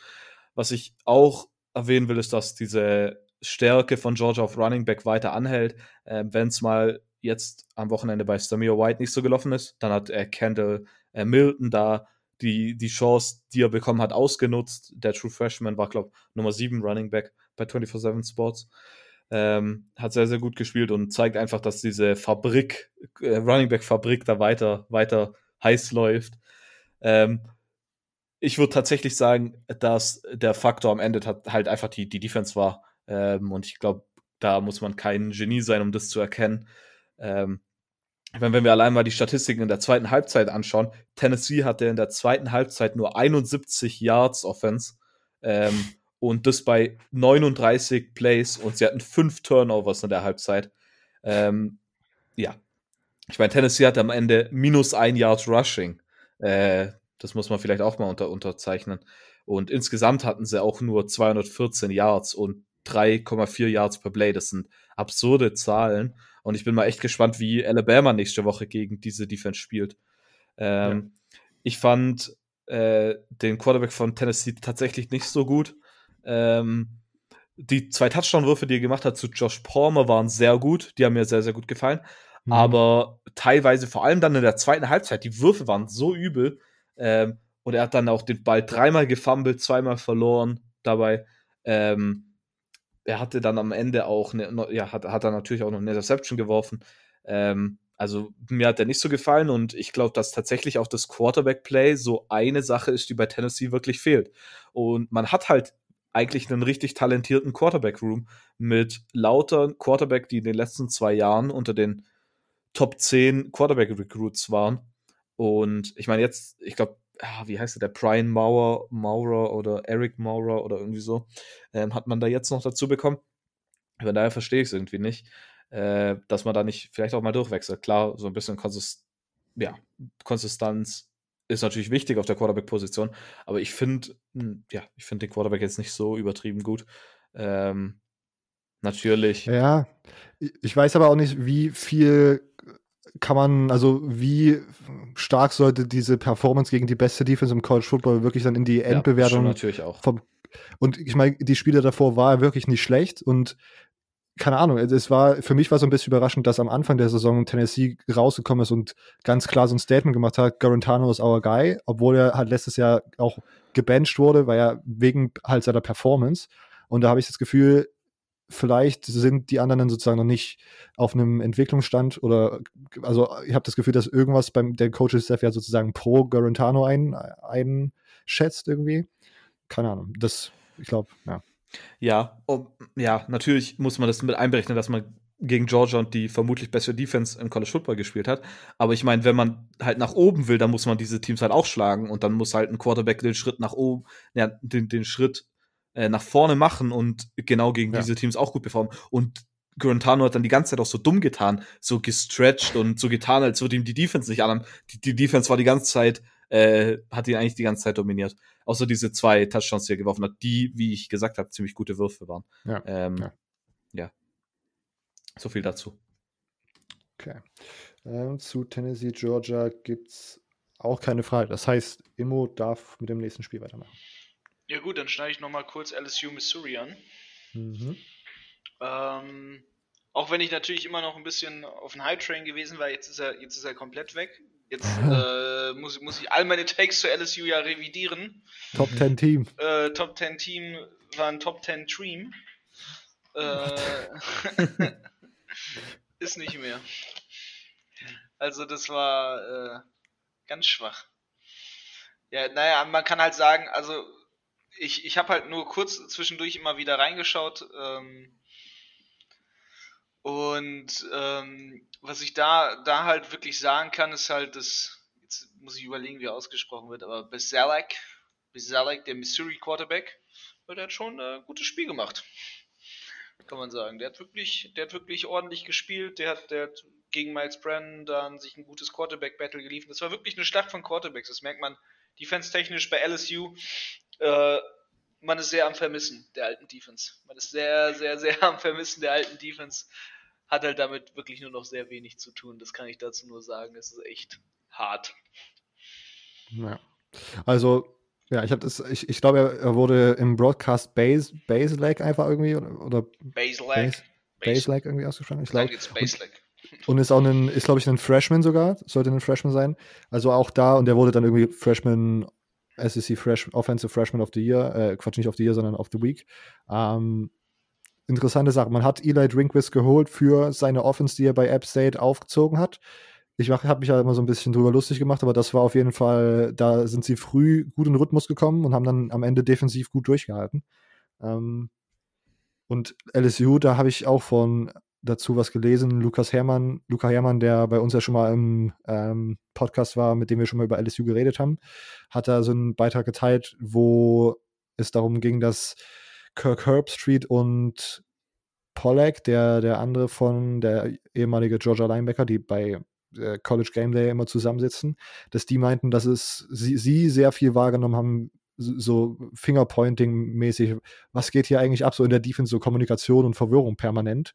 Und sozusagen, das vielleicht, ja, also gut, das als Vorwissen und dann gibt es die Frage von Stefan auf Instagram, woran liegt es, dass LSU nicht mal annähernd an die Leistung der letzten Saison anknüpfen kann? Und da wäre meine Meinung dann, vor allen Dingen, wenn sozusagen so Pros solche Beobachtungen machen, sowas würde ich sagen, liegt auch einfach daran, wenn man halt so viele Starter verliert, wie LSU das halt hatte. Und dann gibt es Kommunikationsprobleme mit Spielern, die noch nicht lange zusammenspielen. Dann ist ein neuer Coach da, der, ein neuer Defensive Coordinator da, der schematisch, ich will nicht, ich will ja ihm nicht andichten, dass er das sozusagen einfach falsch macht, aber schematisch vielleicht zu, zu dickköpfig ist, sich anzupassen, wenn irgendwas nicht funktioniert. Das wäre vielleicht meine Begründung, die ich mal in diese, zumindest in die Mississippi State-Niederlage ähm, rein möchte. Und ich glaube, also für mich ist, glaube ich, dieser große Point bei LSU Coaching Changes und man hat im Grunde keine St Spieler, die letztes Jahr schon sozusagen zusammen auf dem Feld standen. Und ich glaube, das ist für mich so der größte Grund, warum sie dieses Jahr nicht annähernd an diese Performance anknüpfen können. Emo, was wäre deine, was wäre deine Begründung? Hm, das ist eine gute Frage. Du, du kannst nämlich jetzt nicht einfach sagen, genau diese, weil du ja gemeint hättest, ja, wir sind alle, es sind alle Spieler ausgetauscht worden, aber wir sind trotzdem in der Top 10. ich muss ja alles revidieren. Da hast du mich ein bisschen an die Wand gefahren. äh, ich sage gar nichts. Breakdown im Podcast. Ja, ja. Nach LSU Niederlage. Ja, ein bisschen bastet, ne? Also. Ich, was, was, kann, man- was kann ich da groß sagen? Also da wurde ich halt, also mein ganzer, mein ganzer Take ist halt einfach Schrotte so, ne? Also Okay. de, de, ich kann den nicht revidieren, das wäre das wäre ein bisschen dumm, wenn ich das mache. aber äh, ich kann halt nur sagen, das war halt ein schlechter Take meinerseits. Und damit muss ich leben. okay. Äh, Silvio, hast du noch irgendeinen anderen Take dazu? Nee, ich meine, wir hatten das ja eigentlich schon die ganze Offseason äh, beredet, deshalb war ich auch so verwundert, dass Immo da irgendwie diesen Pick raushaut. Ähm, ich meine, so viele Leute verloren und dann bis jetzt halt wirklich dann auch Fehler, die man dann eigentlich nicht machen darf, hat man gemacht. Ähm, die Defense sieht nicht gut aus. Ähm, ja, ich meine, dafür braucht man nicht mehr mehr sagen. Okay. Ähm, LSU war Emos, das heißt, Silvio darf nochmal. Okay, dann jetzt mein letztes Spiel. Ähm, das zweite Spiel in der ACC zwischen gerankten Teams, und zwar North Carolina gegen Virginia Tech. Äh, North Carolina am Ende 56 zu 45 gewonnen, stimmt das? Ja. Mhm. Ähm, vom Score her könnte man denken, dass es ein Big 12-Spiel war, war es aber nicht. Aber ähm, wie in der Big 12, in den meisten Big 12-Spielen, war auch hier die Defense äh, einfach nicht da. ich weiß gar nicht, wie ich es anders sagen soll. Ähm, die Defense auf beiden Seiten hat nicht viel geboten, was man bei dem Score ja auch, ja, was, was bei dem Score eigentlich nicht schwer zu erkennen sein sollte. Es war das äh, erste Spiel von dem neuen Virginia Tech Defensive Coordinator. Ich glaube, Justin Hamilton müsste heißen, der ja Bud Foster ersetzt hat, der dafür, keine Ahnung, 30 Jahre oder so Defensive Coordinator war. Ähm, und in dem Spiel sah er halt nicht gut aus. Er war Teil von diesem ersten Coaching-Staff, der da äh, Teil des Coaching-Staffs, der positiv auf äh, Covid getestet wurde und daher bei den ersten Spielen nicht dabei sein durfte. Ähm, und für das, da war es echt nicht gut. Ich meine, erstmal 56 Punkte zuzulassen, ähm, definitiv kein gutes Zeichen. Die, die Running Backs auf beiden Seiten waren sehr, sehr gut. Äh, vor allem bei North Carolina, die Running Backs Michael Carter mit 214 Yards und zwei Touchdowns und Javonte Williams mit 169 Yards und zwei Touchdowns waren kaum zu stoppen. Gleichzeitig war auch Virginia Tech Running Back Khalil Herbert ziemlich gut. Ähm, er hatte einen 100, über 100 Yards, also er hatte 138 Yards und zwei Touchdowns. Ähm, er kam von Kansas State als Transfer. Von daher aus, aus dem einen Loch weg und jetzt äh, beim, anderen, beim anderen Team aufdrehen. Ähm, äh, Sam Howell, Sam Howell sah wieder sehr gut aus, ähm, warf für drei Touchdowns, hat ähm, 18 ähm, Completions bei 23 Attempts, ziemlich, ziemlich gut gespielt, ähm, nachdem er ja die letzten Spiele so ein bisschen auch Kritik, Sophomore Slum, Fragezeichen und so weiter, ähm, ja, so, ja, halt in die Kritik gekommen ist. Äh, ja, wobei Kritik ist jetzt vielleicht auch zu hoch, zu groß gesagt. Es war insgesamt nur ein Field Goal von, von Virginia Tech, äh, was vielleicht ganz interessant war. Auch Punts gab es nicht so viele, was bei dem Score eigentlich auch relativ selbsterklärend sein sollte. Ähm, was am Ende so ein bisschen des, der Grund war, warum Virginia Tech nicht gewinnen konnte, war, dass man, obwohl Khalil Herbert über 100 Rushing Yards hatte, man das Laufspiel nicht effizient bringen konnte. Und man hatte am, am Anfang Braxton Burmeister drin als, als Quarterback, der müsste von Oregon als Transfer gekommen sein. Und man hat ja auch noch Hendon Hooker als Quarterback. Und ähm, man Virginia Tech hat sich dazu entschieden, beide Quarterbacks immer mal wieder zu spielen, spielen zu lassen. Und Burmeister ist eher der Quarterback, der ja äh, nicht so, also Burmeister kann schon auch laufen, aber eher eher nicht so, was man als ist jetzt nicht der Typ, den man als Dual Threat Quarterback bezeichnen würde, sondern das wäre eher Hendon Hooker. Und wenn Burmeister äh, dann halt mal nicht richtig werfen kann, dann ja, vielleicht kontroverses Statement, aber dann sollte man halt irgendwie versuchen, es auszugleichen. Entweder man bringt den anderen Quarterback rein, was man dann später auch gemacht hat, oder man setzt halt aufs Laufspiel. Und man hat das Laufspiel aber nicht effizient eingesetzt, sondern man hat einfach halt immer wieder äh, es probiert. Am Ende hatte man dann 48 äh, Rushing Yards Attempt, äh, Attempts auch und ist nur auf 260 Rushing Yards gekommen. Ähm, als Hendon Hooker dann reinkam, lief es besser, weil er dann ab und zu ähm, halt ähm, auch mal laufen konnte und hat dann dadurch so ein bisschen die, ja, die Defense war ein bisschen anders eingestellt, weil sie immer dafür halt auch ähm, adjusten, äh, sich, sich einstellen mussten. Ähm, am Ende hatte Braxton Burmeister zwar mehr Rushing Yards als äh, Hendon Hooker, aber allein nur, dass diese, ich, ich weiß nicht, wie ich es richtig sagen soll, dieser ähm, dass man es einfach nur weiß, dass das da auch kommen kann. Dadurch ist es halt einfach so schon so ein Effekter, Nebeneffekt, äh, so positiver Nebeneffekt, dass man dann halt auch wiederum das, das äh, Passspiel dafür profitiert, glaube ich zumindest. Äh, so so stelle ich mir das zumindest vor. Äh, ein, ein Spieler, der mir auch noch sehr gefallen hat, war Virginia Tech Titan James Mitchell. Der hatte einen Receiving Touchdown, über 100 Receiving Yards und hatte sogar einen Rushing Touchdown, aber das war nur ein, ein Rush für ein Yard. Ähm, aber trotzdem relativ äh, weit, weit ähm, variabel einsetzbar gewesen bei dem Spiel. So viel dazu. Ja.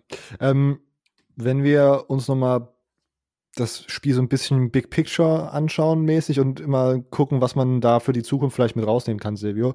Bist du besorgt, dass oder was hat das Spiel ausgesagt über die ähm, keine Ahnung, North Carolina Defense? Hat das, hast du da irgendwie das Gefühl gehabt, dass die nicht so richtig auf der Höhe waren, weil die ja bis jetzt eigentlich ziemlich gut gespielt haben? Oder ja, kann man, glaube ich, so sagen.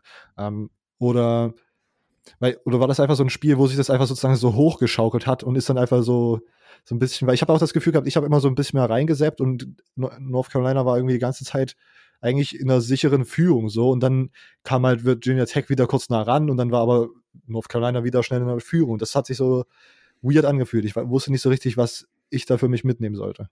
Ja, es war auf jeden Fall schon komisch auch. Ähm, vor allem war es dann aber gleichzeitig so ein bisschen, umso schlechter die Defense dann gespielt hat, umso besser hat dann die Offense gespielt. Äh, also man hat das so immer ausgeglichen.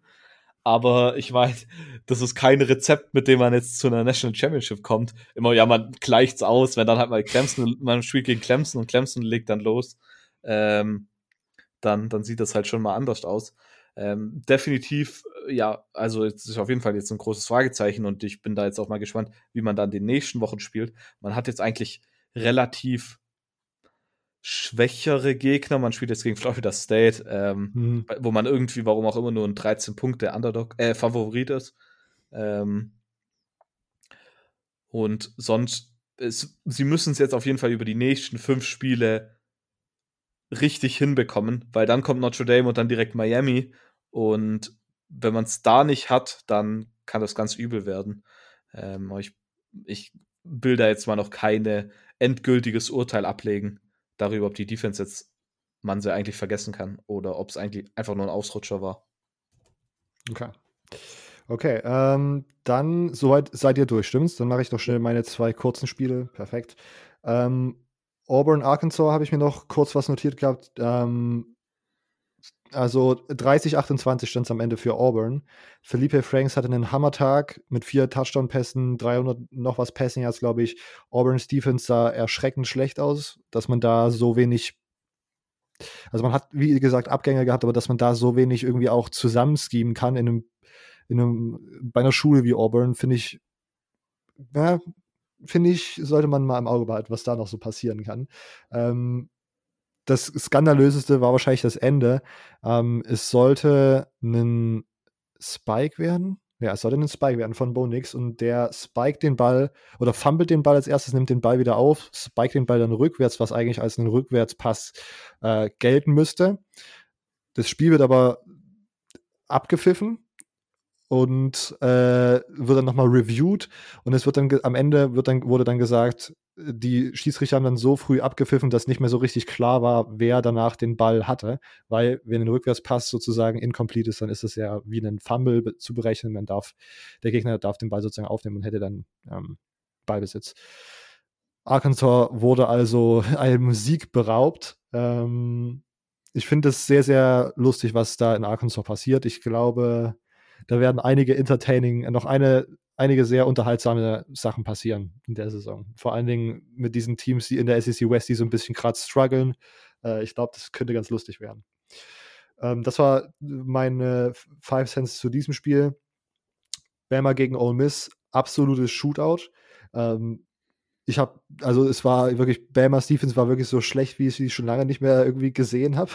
Ähm, aber ich habe das Gefühl, dass es nicht, dass es so ein bisschen ähnlich wie bei North Carolina für mich zumindest war. Ich konnte, ich kann, will jetzt nicht sagen, dass Bama eine schlechte Defense hat, weil in den Spielen davor hat man gesehen, dass sie okaye Offenses einfach auch also flat out zerstören können oder demütigen können oder dominieren können.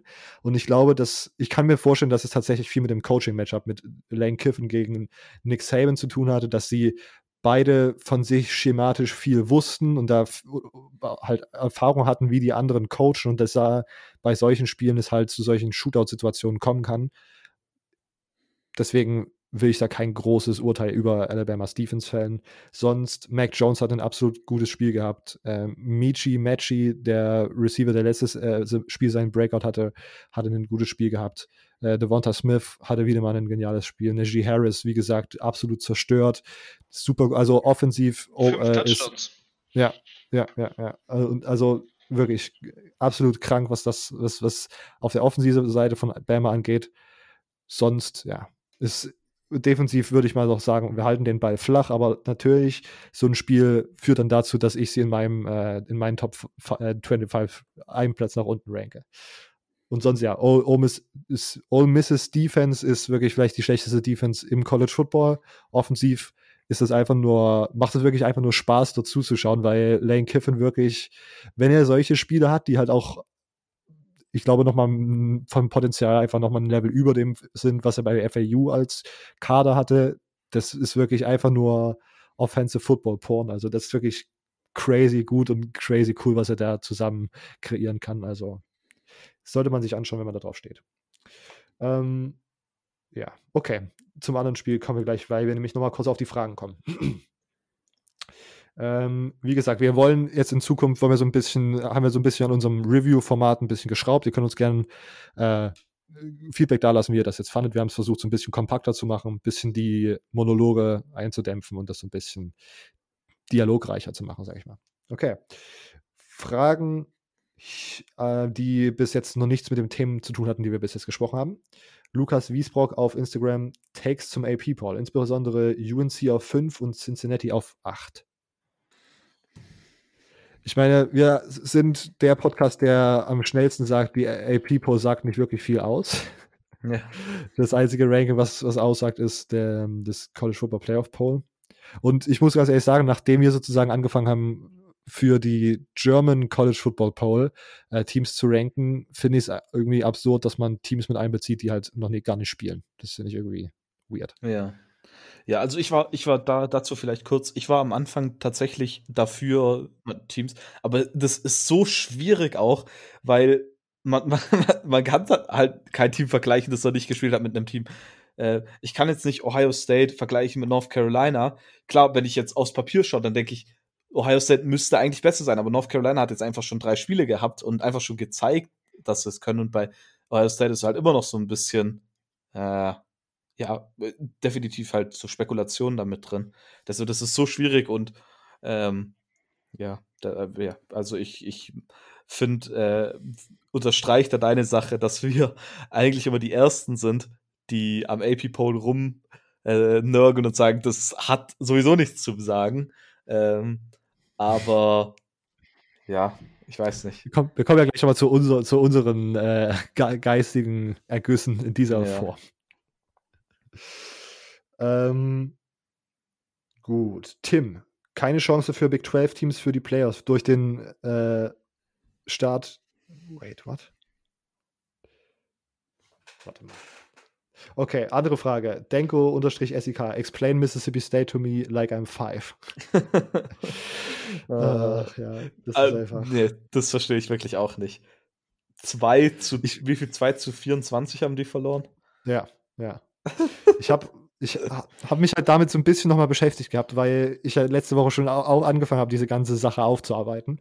Ähm, und es ist einfach crazy, wie, wie sich Mike Leach dagegen weigert, irgendwelche Adjustments zu machen, weil es wieder, es war wieder das typische oder wieder das, was wir schon mit beim Arkansas-Spiel gesehen haben. Three-Man-Rush, acht Men werden in Coverage gedroppt und dann muss man Coach, äh, muss KJ Costello Entscheidung machen. Und dann wirft er halt einfach, ich glaube, vier Interception in diesem Spiel, was dann natürlich ein Neckbreaker ist in so einer Situation.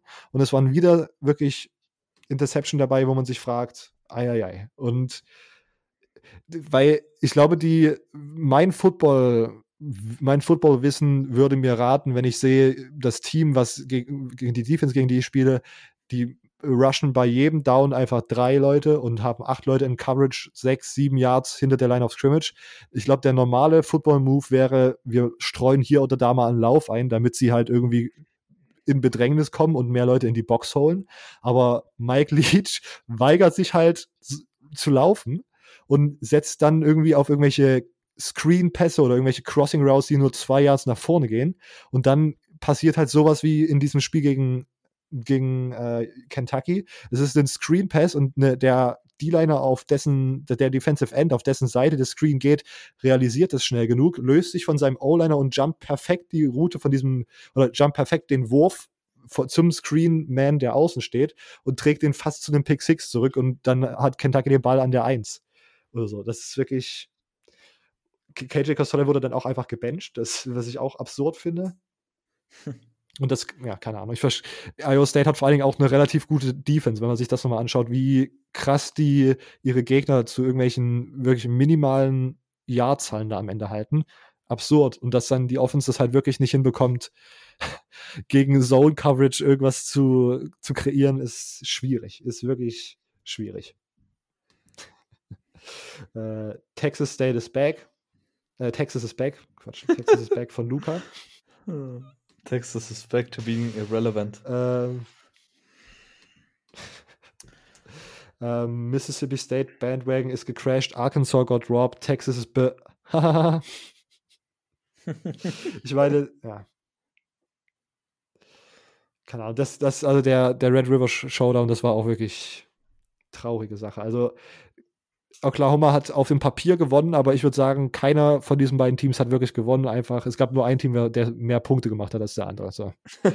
ja. Weil was, was da auch schon wieder abgelaufen ist, wirklich defensiv ist das einfach nur ein Trauerspiel auf beiden Seiten und keine Ahnung, dann wirklich letzte Woche Sam Allen diesmal Quote, Texas erwartet mehr von mir oder Texas irgendwie die Texas gehört besserem Football und dann wirft er halt so eine Game-Losing Interception. Yikes. Und äh, Tim auf Instagram, Rutgers in Woche 6 nach Rutgers in Woche 6 nach noch ungeschlagen, ernsthafter Playoff-Kandidat in dieser Saison. Ich glaube schon, ne? Sie sind endlich ja. da, wo sie immer sein wollten. So funktioniert das doch, glaube ich. Ich meine, ich mein, in Woche 8 müsste das dann sein, verlieren sie dann zum ersten Mal leider. Na, du meinst, äh, du, das ist jetzt nicht die Woche, wo es einen Upset gibt, oder? Das war die Woche dann davor, wo Rutgers gegen Michigan State gewinnt. Das nee, Woche, Woche 8 ist, ist, schon die Woche, wo Michigan State dieses, gewinnt. Dieses Jahr Big Ten Champion. Ganz klar. ja, lieber Rutgers als Michigan. Ich meine, Rutgers ich, ist auch. Da wäre ich ehrlich, ehrlich, wenn, wenn die schaffen würden, dann wäre das okay für mich. Ich meine, dass Rutgers die Big Ten gewinnt, ist eigentlich sogar passiert. realistischer. Nein, das jetzt nicht. Doch. Ja, okay. Silvio postet nachher erstmal auf Twitter wieder ein Video vor drei Jahren, wo das letzte Mal Michigan State gegen Michigan gewonnen hat. Oh, das sind so schöne Erinnerungen. Ja, weil es Erinnerungen bleiben werden. Oh je. ähm, und eine Frage, wo ich gerade stocken musste, weil ich gerade nicht so richtig, weil ich das nicht so schnell realisieren konnte. Tim, keine Chance für Big 12 Teams für die Playoffs durch den Start der Big 10. Nee. Ich meine, ich meine, so wie die Big 12 größtenteils gerade spielt, werden sie so oder so nicht in den Playoffs, hey? ja, ich meine, äh, Oklahoma State ist immer noch undefeated. Richtig, richtig. Ganz wilde Sache. Wir sind, wir bleiben, auch das ist eine Storyline, die wir verfolgen sollten. Big 12 und äh, Playoff-Ambitionen. Ähm, na gut. Wir haben ein neues Segment. Wir wissen noch nicht so, ob wir das jede Woche machen wollen oder wie sich das jetzt anfühlt, aber German College Football Poll. Wir haben es letzte Woche schon erwähnt. Äh, ein Projekt, was Andreas Müller ins Leben gerufen hat. Ähm, der hat zwei Bücher, glaube ich, über College Football geschrieben, ist bei äh, Touchdown 24 Reporter, das ist eine Football-Zeitung, äh, Reporter für den College Football Bereich, Journalist für den College Football Bereich.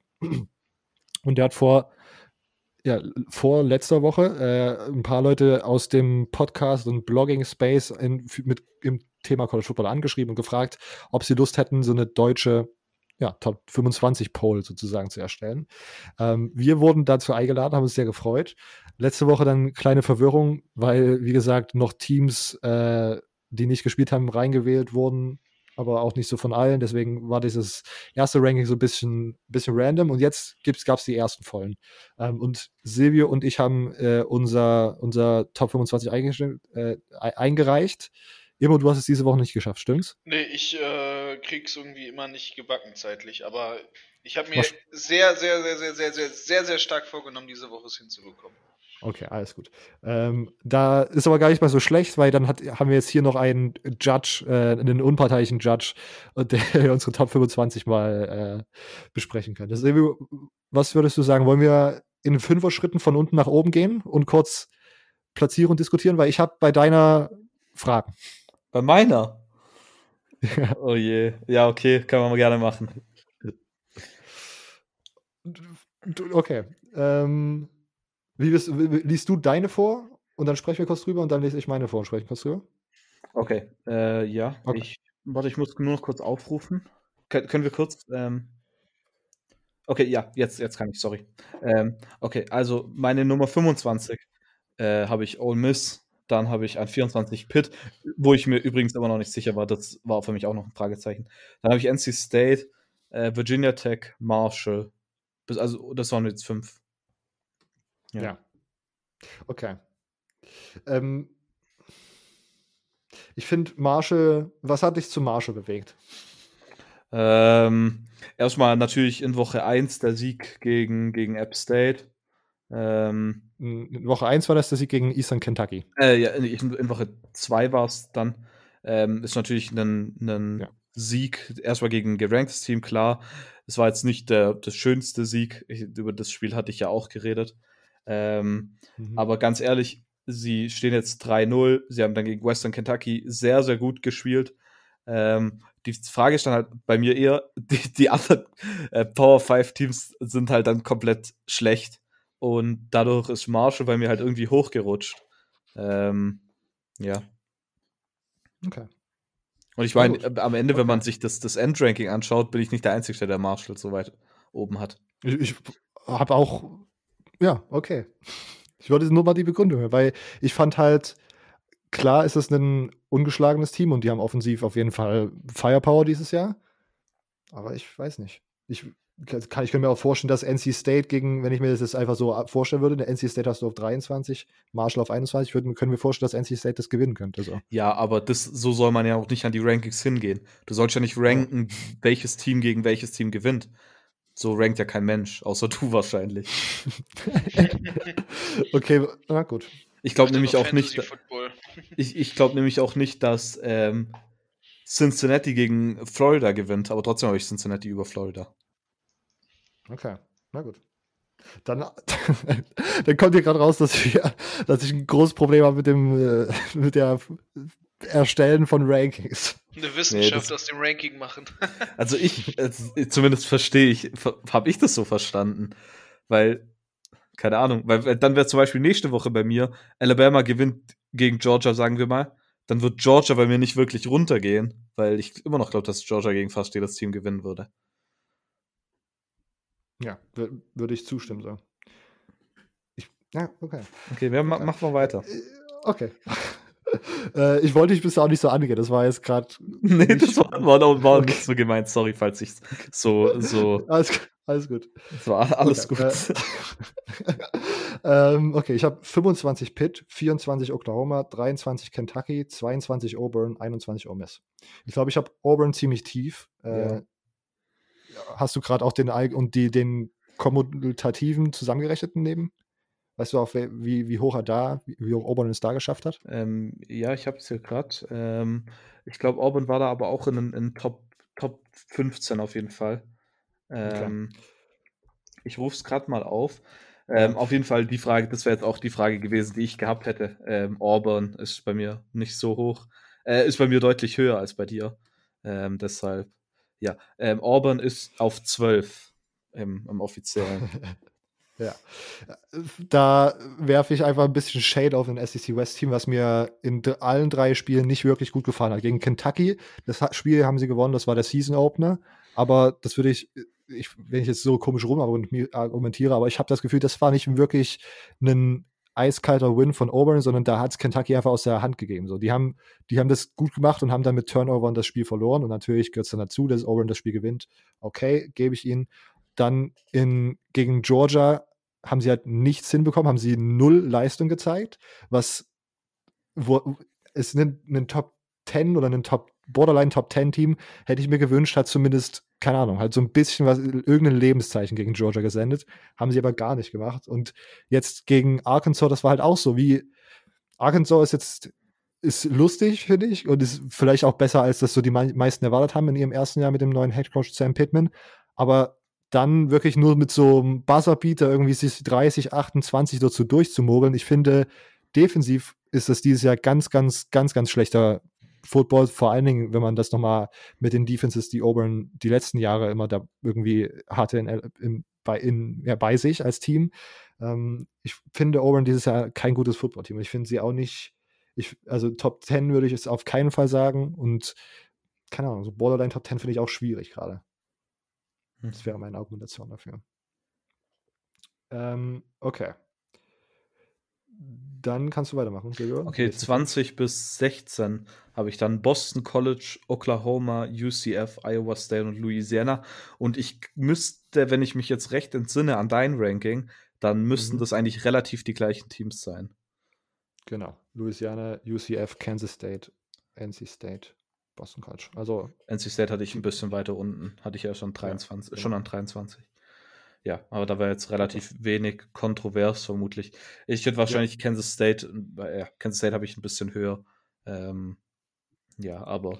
Ja, was, was bei mir also wir haben, ja, keine Ahnung, das TCU-Spiel, ich habe es halt dann nur so ein bisschen im, im, Ticker so mitverfolgt und was mich da halt frustriert hat, dann sind das, also, keine Ahnung, offensiv hat es, ist dann nicht wirklich da was gelaufen, so. Und das hätte ich mir halt so ein bisschen gewünscht, weil, weißt du, ja. Ich habe das Gefühl, die hatten dann irgendwann 21 Punkte da stehen und dann haben sie äh, die Hälfte vom dritten und das ganze vierte Quarter einfach sich hingelegt und halt NC, äh, Kansas State Football gespielt, indem sie immer irgendwelche Option-Läufe für zwei Yards so zu machen, gefühlt. Mhm. Ja, ja, schon. Okay, dann mache ich weiter mit 14 habe ich Miami, dann habe ich Kansas State an 13, an 12 Florida, an 11 habe ich SMU und an 10 habe ich dann Auburn. Ähm, ja. Kommt Virginia Tech bei dir noch höher oder hast du die gar nicht drin? Ähm, Virginia Tech hatte ich relativ weit unten, an 22. Ah, okay. Ähm, okay. Ja, das war auch. Ja, okay. ja, die hätte ich vermutlich ich, höher nehmen sollen, aber dadurch, dass sie verloren haben, habe ich es jetzt mal runtergenommen. Ja, halt. ja. Ich finde halt bei Virginia Tech, ich finde es da einfach, achso, ich mache als erstes mal meine fünf noch, äh, Iowa State, Virginia Tech, äh, 15, 14, 13 SMU, 12 Cincinnati und 11 Florida.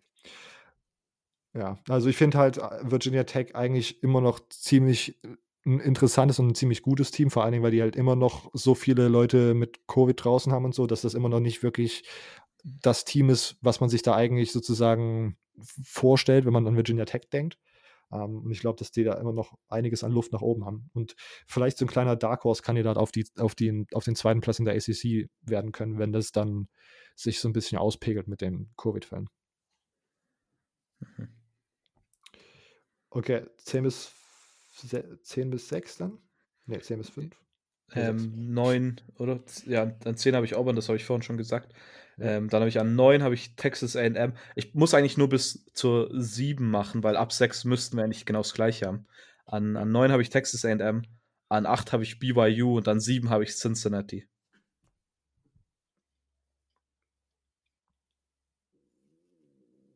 Yep. Ich habe äh, 10 Texas AM, 9 BYU, 8 Miami, 7 Tennessee. Ich bin immer noch ziemlich high, aber also ich mag Tennessee immer noch ziemlich, ziemlich viel und ich bin immer noch großer Believer in Miami. Ich glaube, dass die jetzt ein schlechtes, ein schlechtes Spiel gegen ein elitäres Team hatten. Ähm, ja, und dann, keine Ahnung, Florida, Texas AM, das ist alles keine Ahnung. Ich ja, weiß nicht. Äh, ja. Weiß Auf jeden Fall Big Difference bei eurem Tennessee. Ja. How, how, wie, wie kommt das? ja, bei mir war Tennessee so weit unten, weil sie verloren haben.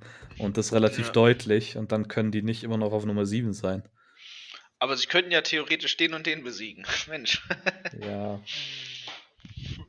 Ich finde aber trotzdem, ja. dass Tennessee so einfach sozusagen drei Quarter im Grunde oder ja, zweieinhalb Quarter da mit äh, Georgia mitgeht und das halt, äh, finde ich halt trotzdem erstaunlich so.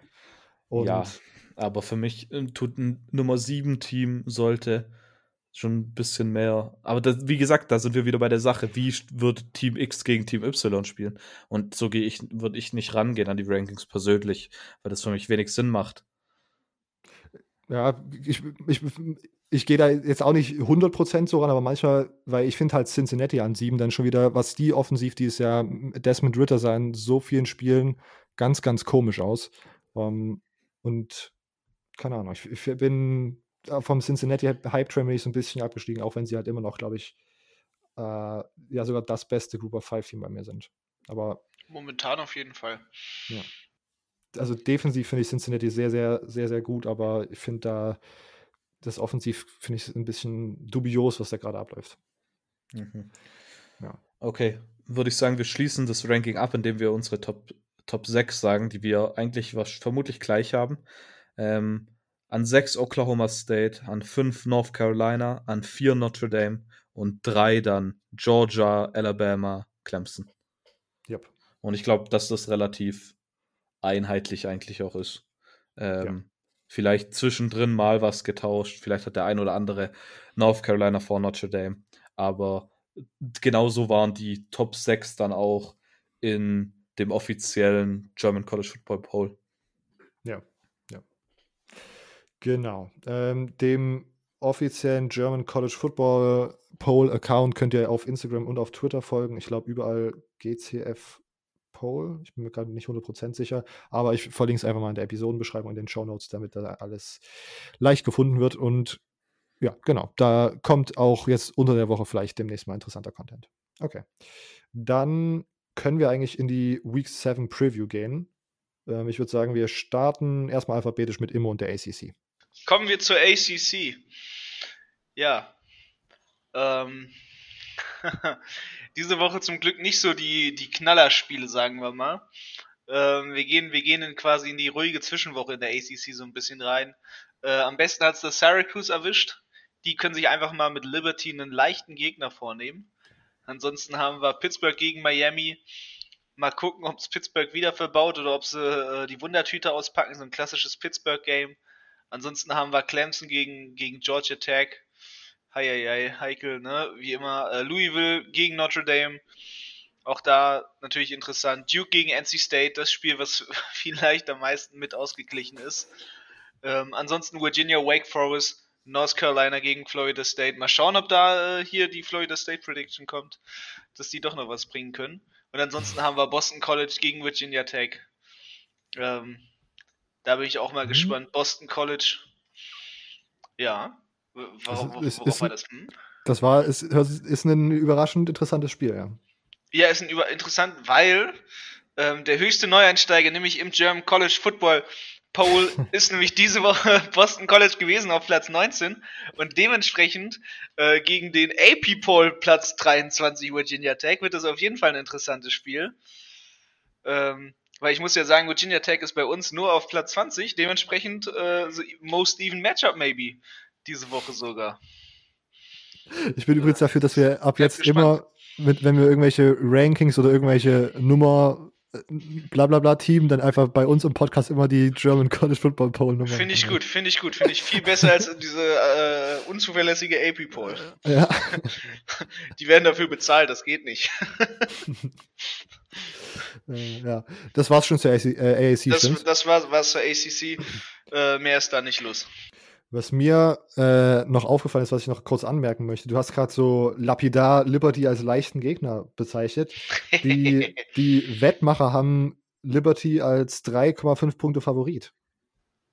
äh, Gegen die Wettmacher wollen, glaube ich, gute Geldquoten haben. Ah, Syracuse äh, äh, habe ich jetzt gerade eben nämlich gesehen. Äh, Tommy DeVito ist auch noch verletzt und out for, out for Oh. season. Habe ich jetzt gerade vorhin nämlich gerade eben. Heieiei. Aber da würde ich trotzdem nicht auf Liberty setzen, also sorry. Oh, okay. Perfekten Hot Take Ich hier. ja. Immer, wenn wir nächste Woche aufnehmen und Liberty irgendwie. Wenn Liberty gewinnt, dann bin 50, ich sehr, 20, sehr 21. erschrocken. Dann haben die aber sowas von zu Gott gebetet, weil jeder weiß, Liberty sind absolut christlich. okay, ähm, dann wir changen jetzt hier die Reihenfolge ab und geben kurz an Lukas mit seinen Group of Five Games of the Week ab.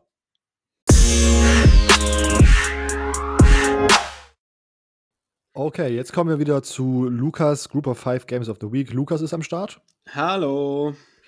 Vom Mighty Five Podcast sowie äh, dem deutschen äh, Group of Five College Football Podcast, wie immer in der Episodenbeschreibung verlinkt. Silvio ist auch noch am Start. Moin. Und immer musste schon los, deswegen sind wir gerade zu dritt. ähm, Lukas, das erste Spiel, was du uns mitgebracht hast, ist SMU gegen Tulane. Wir haben äh, über SMU schon am Anfang dieser Episode gesprochen, weil jetzt ja gerade zwei wichtige Spieler mit Verletzungen für die ganze Saison ausgeschieden sind. Erzähl uns mal ein bisschen zum Spiel und dann vielleicht auch, wie sehr du den Impact siehst von Reggie Robertson und JT McDonald, die jetzt nicht mehr mitspielen können. Ja, genau. Dann äh, würde ich sagen, erstmal zum Spiel. Es ist ein äh, ja, spannendes Spiel auf jeden Fall. Es ist ein Friday Night Game, also das ist ja ein Tag schon früher wie die meisten anderen. Und für SMU geht es darum, dass sie auf 5 und 0 gehen und damit immer weiter als das Group of Five Team gelten müssen. Das kann man nicht anders sagen. Alle anderen haben im Regelfall schon eine Niederlage, sei es jetzt ähm, ja die Teams, über die wir nachher vielleicht sogar noch sprechen, aber auch alle anderen, die sonst immer in diesen Favoritenkreis gehören. Von daher SMU ist on the way und Tulane, ja, ist Tulane. Das ist schwierig. Ähm, und ich würde sagen, mit Tulane fange ich an. Ich hatte letzte Woche, glaube ich, schon bei euch über sie gesprochen ähm, und habe über Michael Pratt gesprochen. Der wird mhm. auch jetzt wieder spielen, weil wir hatten ja letzte Woche das Houston-Spiel. Da war er tatsächlich nur okay. Er hat einen Touchdown geworfen, hatte seine Probleme, aber hat wenigstens kein, äh, keine Interception geworfen und hat den Ball halbwegs gut beschützt. Das hat ihm auch den nächsten Start gebracht. Ich war eben nochmal auf der Webseite von der, der Universitätsmannschaft und da wurde es auch nochmal bestätigt. Also Michael Pratt bekommt den Start äh, auch jetzt im Topspiel gegen SMU.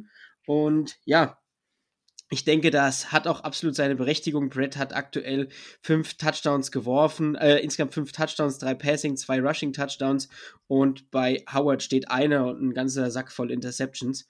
Und ja, deswegen für mich die logische Entscheidung.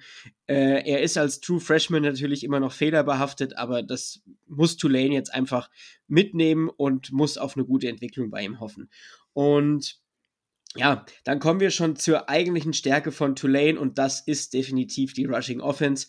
Das hat man gerade auch im Spiel, äh, vor dem Spiel gegen Houston gesehen, gegen ähm, Southern Miss, wo sie durchgeflügt sind und wenn man sich da die PFF-Grades anguckt, ist das auch solide bis beziehungsweise sehr gut sogar. Und da liegt einfach die Stärke und da würde ich jetzt auch neben Michael Pratt zwei Spieler in der Offense nennen, wo ich sage, das sind Players to watch. Das ist Cameron Carroll und Taiji Spears. Cameron Carroll hat schon aktuell sieben Touchdowns.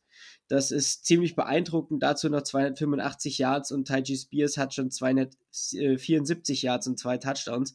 Also das ist die Waffe und deswegen, da werde ich auch nachher noch eine Kleinigkeit zu meinem, zu meiner Story, äh, die ich so hinter dem Spiel sehe, auf jeden Fall sagen. Und ja, im Receiving Core würde ich mich jetzt mal gegen den äh, Leading Receiver entscheiden, so als Players to watch.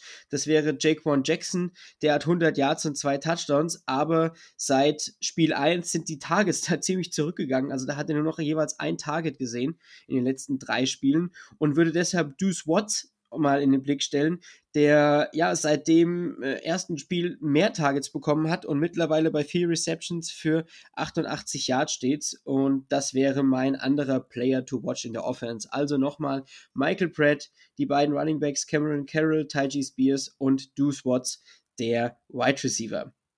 Ja, und jetzt komme ich auch schon zu SMU und ja, es ist echt hart. Also mit Reggie Robertson und TJ McDaniel verliert man einfach äh, zwei wichtige Waffen. Erstens, du verlierst deinen besten Wide Receiver und dazu noch deinen ja, wichtigsten Backup Running Back beziehungsweise Running Back. Ähm, nur mal, um es in Zahlen zu nennen, 297 Yards Rushing und ein Touchdown und 400 474 Yards Receiving und 5 Touchdowns. Das ist ein Impact. Und da muss man erstmal schauen, wie gut sie das verkraften. Ich gehe davon aus, dass äh, Shane Michel hoffentlich weiter so toll spielen kann, wie er das bisher macht.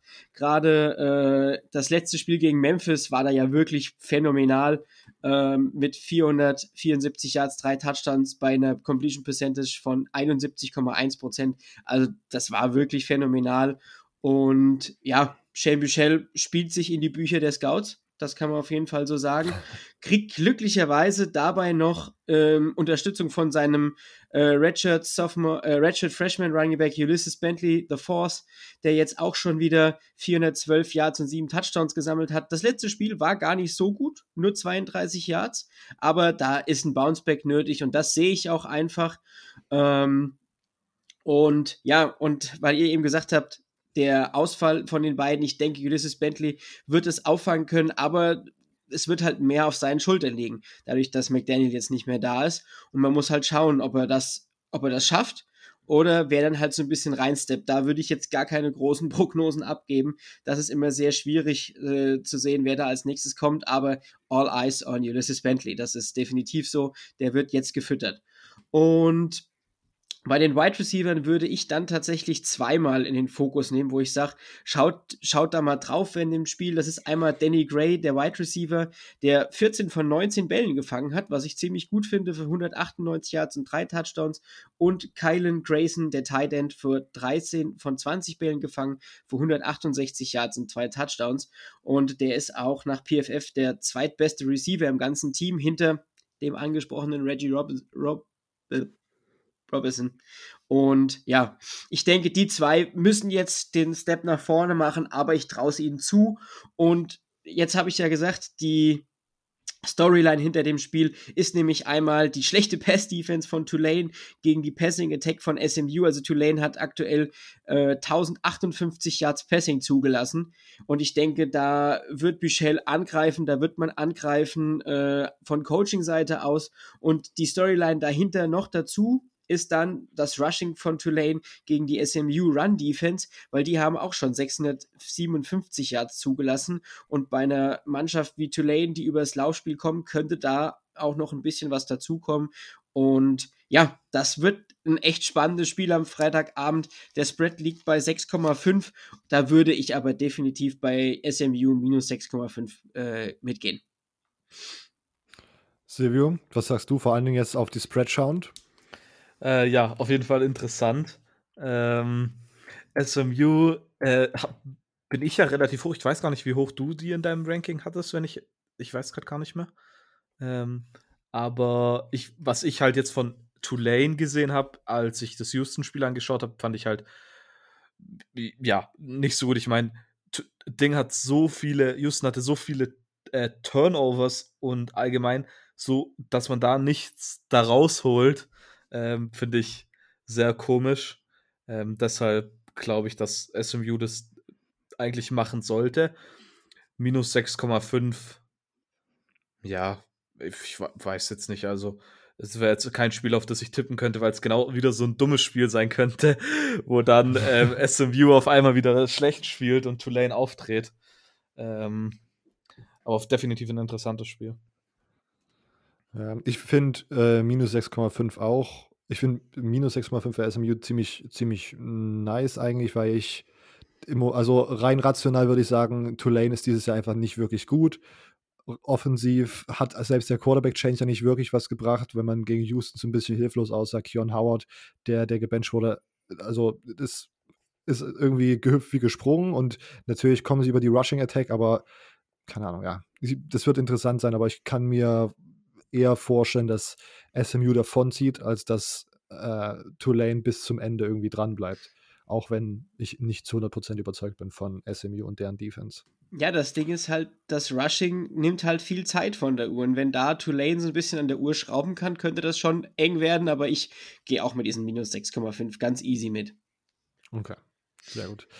Dein zweites Spiel, äh, auch interessant, weil da zwei sehr gute Offensiven aufeinandertreffen. Vielleicht so ein bisschen, ja, gut, ich will jetzt nicht sagen, dass Tulane äh, flat out eine schlechte Offensive ist, aber vielleicht ein bisschen mehr high-powered, was man da sehen kann. Ja, das nächste Spiel ist das, also ich finde, es ist das Topspiel der AAC in dieser Woche. Da können wir gar nicht drüber äh, diskutieren. Auch eines der Topspiele äh, im College Football. Und mhm. das sind zwei Teams, die überraschende Niederlagen einstecken mussten. Und einmal natürlich gegen ein anderes geranktes Team und das andere mal gegen das Kryptonit. Äh, und das sind die Teams Memphis gegen UCF die beide aus einer Nieder Niederlage kommen. Memphis verliert letzte Woche ähm, gegen die SMU Mustangs und UCF verliert gegen Tulsa. Ähm, war natürlich sehr unterschiedliche Niederlagen, das kann man nicht anders sagen. Memphis verliert durch das Field Goal kurz vor Schluss und UCF ähm, ja, verspielt mal ganz entsp entspannt einen 18-Punkte-Vorsprung gegen Tulsa und macht sich das Leben mit Turnover und Penalties selber schwer, schwer. Und das macht das Spiel aber irgendwo so auch interessant, weil jetzt beide Teams beweisen müssen, dass sie die Teams beziehungsweise die ja, Teams sind, die man vor der Saison von ihnen erwartet hat. Also das waren bei UCF gegen Tulsa zu verlieren, hat man zwar letztes Jahr auch schon mit drei Punkten, deswegen so ein bisschen das Kryptonit, aber das darf dir nicht passieren. Gerade in diesem Jahr nicht, wo alles so ein bisschen shaky ist, wo du wirklich als Group of Five Team vielleicht echt eine Chance hättest, oben anzugreifen und vielleicht den einen Spot im, äh, im Jahr in den Playoffs ergattern kannst. Äh, ja, wird das ganz, ganz schwierig. Und Memphis ja, verliert halt durch dieses Field Goal, aber da wird es auch ganz, ganz schwierig, dass die nochmal um die Playoffs mit angreifen können. Aber nichtsdestotrotz treffen hier zwei Top-Offensiven aufeinander. Da gibt es nichts zu sagen. Man hat Memphis mit Brady White, seinem Quarterback, der gegen äh, SMU für 297, 96 Yards, drei Touchdowns, zwei Interceptions geworfen hat. Running Back Rodrigo Clark, der ja Kenneth Gainwell ersetzen muss, ähm, kein einfaches Los, hat aber glücklicherweise auch das bisher relativ gut gemacht, konnte auch einen Touchdown über 200 Yards einsammeln und die Wide Receiver von Memphis, die kann man durchaus äh, als gut bezeichnen. Der Monte Coxey, der Wide Receiver der, des letzten Jahres, steht schon wieder bei 187 Yards, einem Touchdown. Und Tight Sean Dykes, der sogar noch ein bisschen besser ist, steht schon bei 216 Yards und drei Touchdowns. Das ist einfach gut. Der äh, Sean Dykes hat, das fand ich echt krass, als ich das gelesen habe, 16 von 18 Bällen gefangen. Das ist ziemlich, ziemlich gut. Äh, da war kein Drop dabei. Das war also wirklich stark, was er da gefangen hat. Und auf diese Memphis Offense kann man einfach nur gespannt sein. Man hat letzte Woche gegen SMU, die auch eine High-Powered Offense sind, am Ende nur 30 Punkte zugelassen, verliert durch ein Field Goal. Das hätte auch gut und gern anders ausgehen können. Von daher bin ich da relativ, äh, ja, sehe ich den, die Niederlage jetzt nicht so schlimm. Aber natürlich, du kommst aus der Niederlage, du musst was beweisen und deswegen feuerfrei mit dieser Offense. Das könnte ziemlich, ziemlich cool werden. Und glücklicherweise ist auf der anderen Seite da auch eine ganz gute Offense. Ja, man hat äh, jetzt die UCF-Offense, die über die ersten zwei Spiele einfach nur Spaß gemacht hat. Dylan Gabriel jeweils über 400 Yards und dann kam sein eher schlechtes Spiel mit nur 330 Yards, einem Touchdown, einer Interception gegen Tulsa und ja, mit den Fumble-Problematiken, die sie allgemein hatten. Nichtsdestotrotz muss mit Dylan Gabriel wieder gerechnet werden. Der wird auch dementsprechend selbst angefressen sein ähm, über seine über seine Leistung beziehungsweise über die Leistung des Teams. Also der wird wieder Vollgas geben und dabei wird er unterstützt von Otis Anderson und Gray McRae auf der Running Back Position. Anderson so dieser dieser Patterson äh, mir fällt gerade der Vorname nicht ein, der jetzt bei den Chicago Bears spielt, äh, der UCF Knights, der Running Back Wide Receiver Hybrid, der auch schon zwei Touchdowns, 194 Yards hat. Gray McRae eher so der Running Back Typ für 149 Yards und zwei Touchdowns und dann das Prunkstück. Und das sind die Wide Receiver und das ist einfach nur krass. Also Marlon Williams schon für 388 Yards, zwei Touchdowns, noch nicht einen Drop das fand ich ganz faszinierend. Und Jalen Robinson, der mir, äh, der mir noch besser gefallen hat, aber so bei den Statistiken dann doch ein bisschen schlechter war wie, äh, wie Williams, hat auch schon 366 Yards, zwei Touchdowns, aber drei Drops. Aber gerade Jalen Robinson im Spiel gegen Georgia Tech, das hat so einen Spaß gemacht. Und da merkt man einfach, dass er auf einer größeren Uni war, was ein bisschen schade ist und wo es auch bisher noch keine äh, Infos gibt. Also aktuell jetzt vor einer guten Dreiviertelstunde habe ich drauf geguckt gehabt, äh, stand Trey Nixon noch als fraglich. Der hat sich im ersten Spiel ja verletzt, hat seitdem kein Spiel mehr gemacht. Und da weiß man auch noch nicht, ob er spielt. Das wäre natürlich sehr schade, wenn der nicht spielt, weil wenn der noch dazu spielt, dann könnte das ein richtig wahnsinnig tolles Offensivfeuerwerk werden. Und da auf das Spiel habe ich schon richtig, richtig Bock. Weißt du, was da die Spread ist gerade? Äh, ich glaube 3,5 für oh. äh, Memphis sogar. Für Memphis sogar. Ich müsste aber, Moment, das dauert zwei Sekunden. Silvia sagt oh. Moment, ich kann es euch gleich sagen. Minus 3,5 für UCF. Für ne, für UCF. Ah, Entschuldigung. Dann habe ich mich vertan. Kein Problem. Ähnlich. Äh. das war nur ein Spaß. Lukas.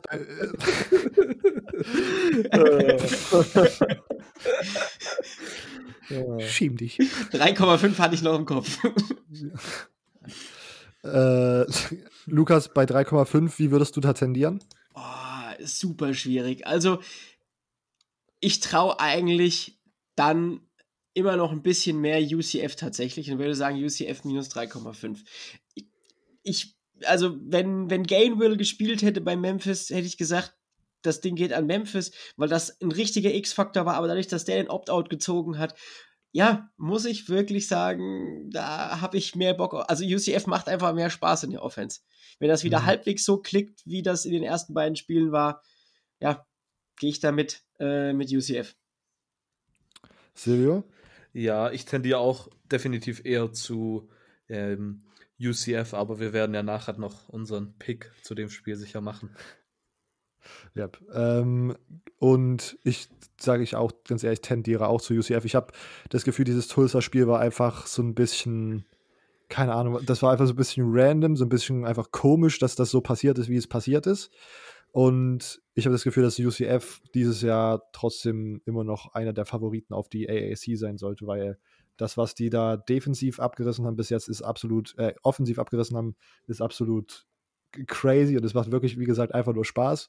Und defensiv sah das zumindest in den ersten Spielen ganz okay aus. Ähm, und ich, ja, wie gesagt, tendiere hier auch eher zu UCF. Ja, da war es ja auch einfach die Turnover-Problematik jetzt auch gegen Tulsa. Das muss man auch so sagen, Turnover und Penalties, also wenn du 124 Yards Penalties bekommst. Ja. Undiszipliniert. Ja. Ja, ja gut, dann ähm, vielen Dank, Lukas, dass du da warst. Das waren Lukas of Five Games of the Week. Wir müssen noch mal ganz kurz Werbung machen. Das haben wir, also beziehungsweise Werbung in dem Sinne, dass heute, also Mond, Mittwoch ist ja Veröffentlichungsdatum, dass mhm. heute quasi noch ein Spiel nachgeholt wird, was wir letzte Woche im Podcast besprochen haben. Stimmt. Das, äh, das, das, das, dürfen wir nicht vergessen, weil Coastal Carolina gegen die Raging Cajun spielen nämlich Mittwoch um, also von der, in der Nacht von Mittwoch auf Donnerstag um 1.30 Uhr, glaube ich. Ja, das ist crazy, das ist gar nicht mehr auf dem Plan.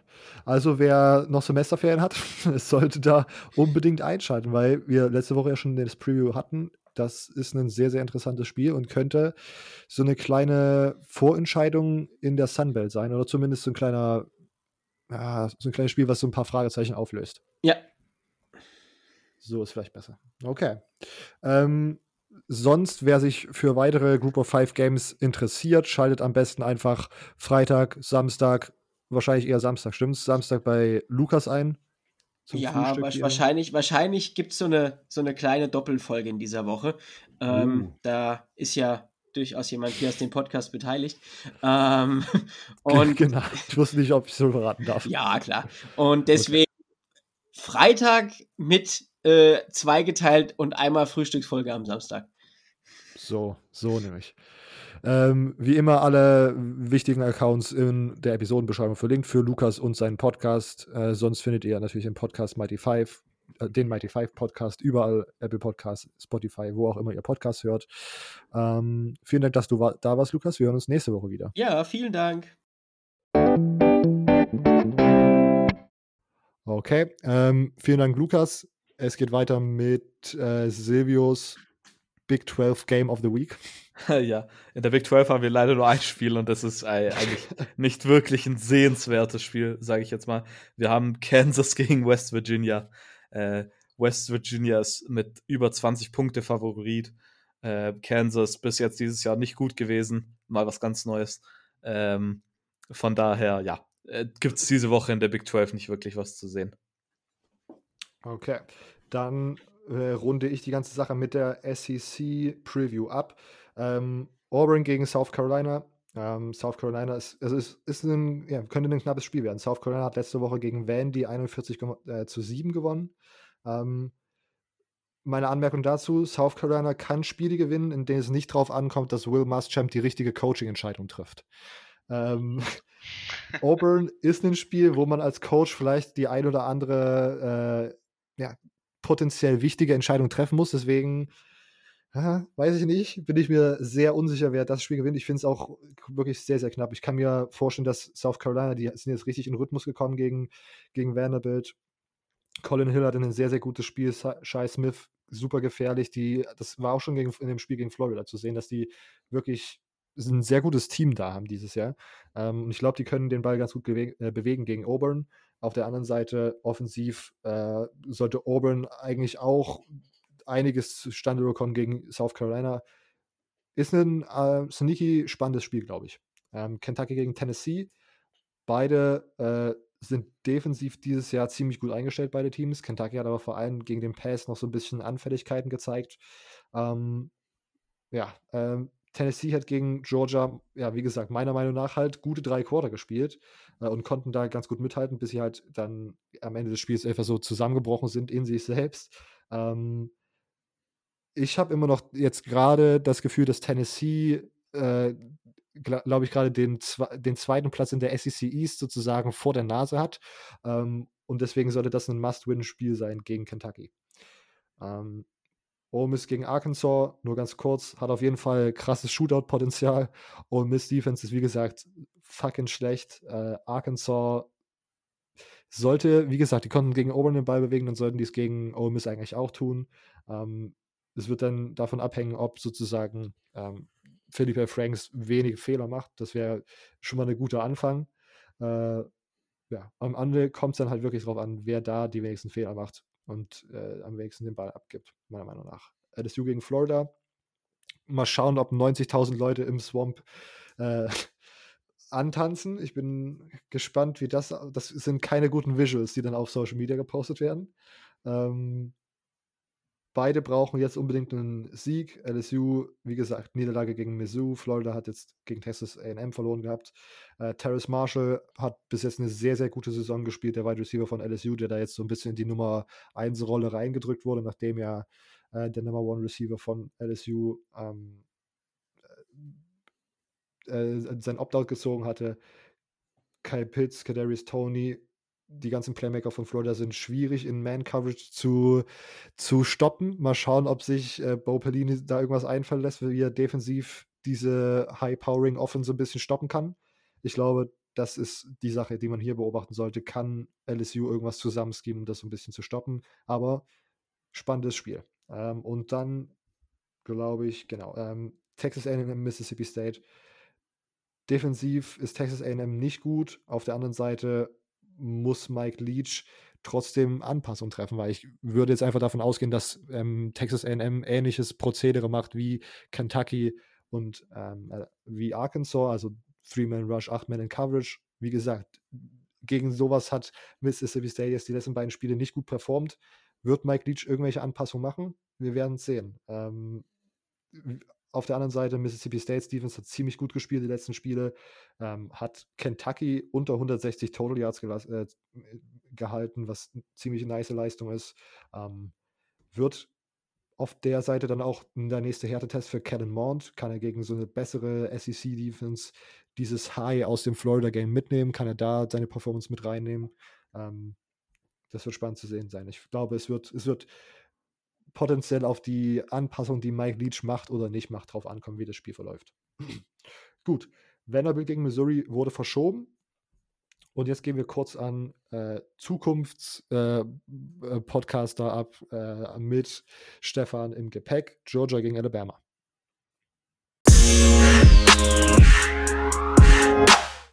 Okay, wir haben jetzt Stefan Reiche bei uns. Hallo Stefan. Hallo, Servus.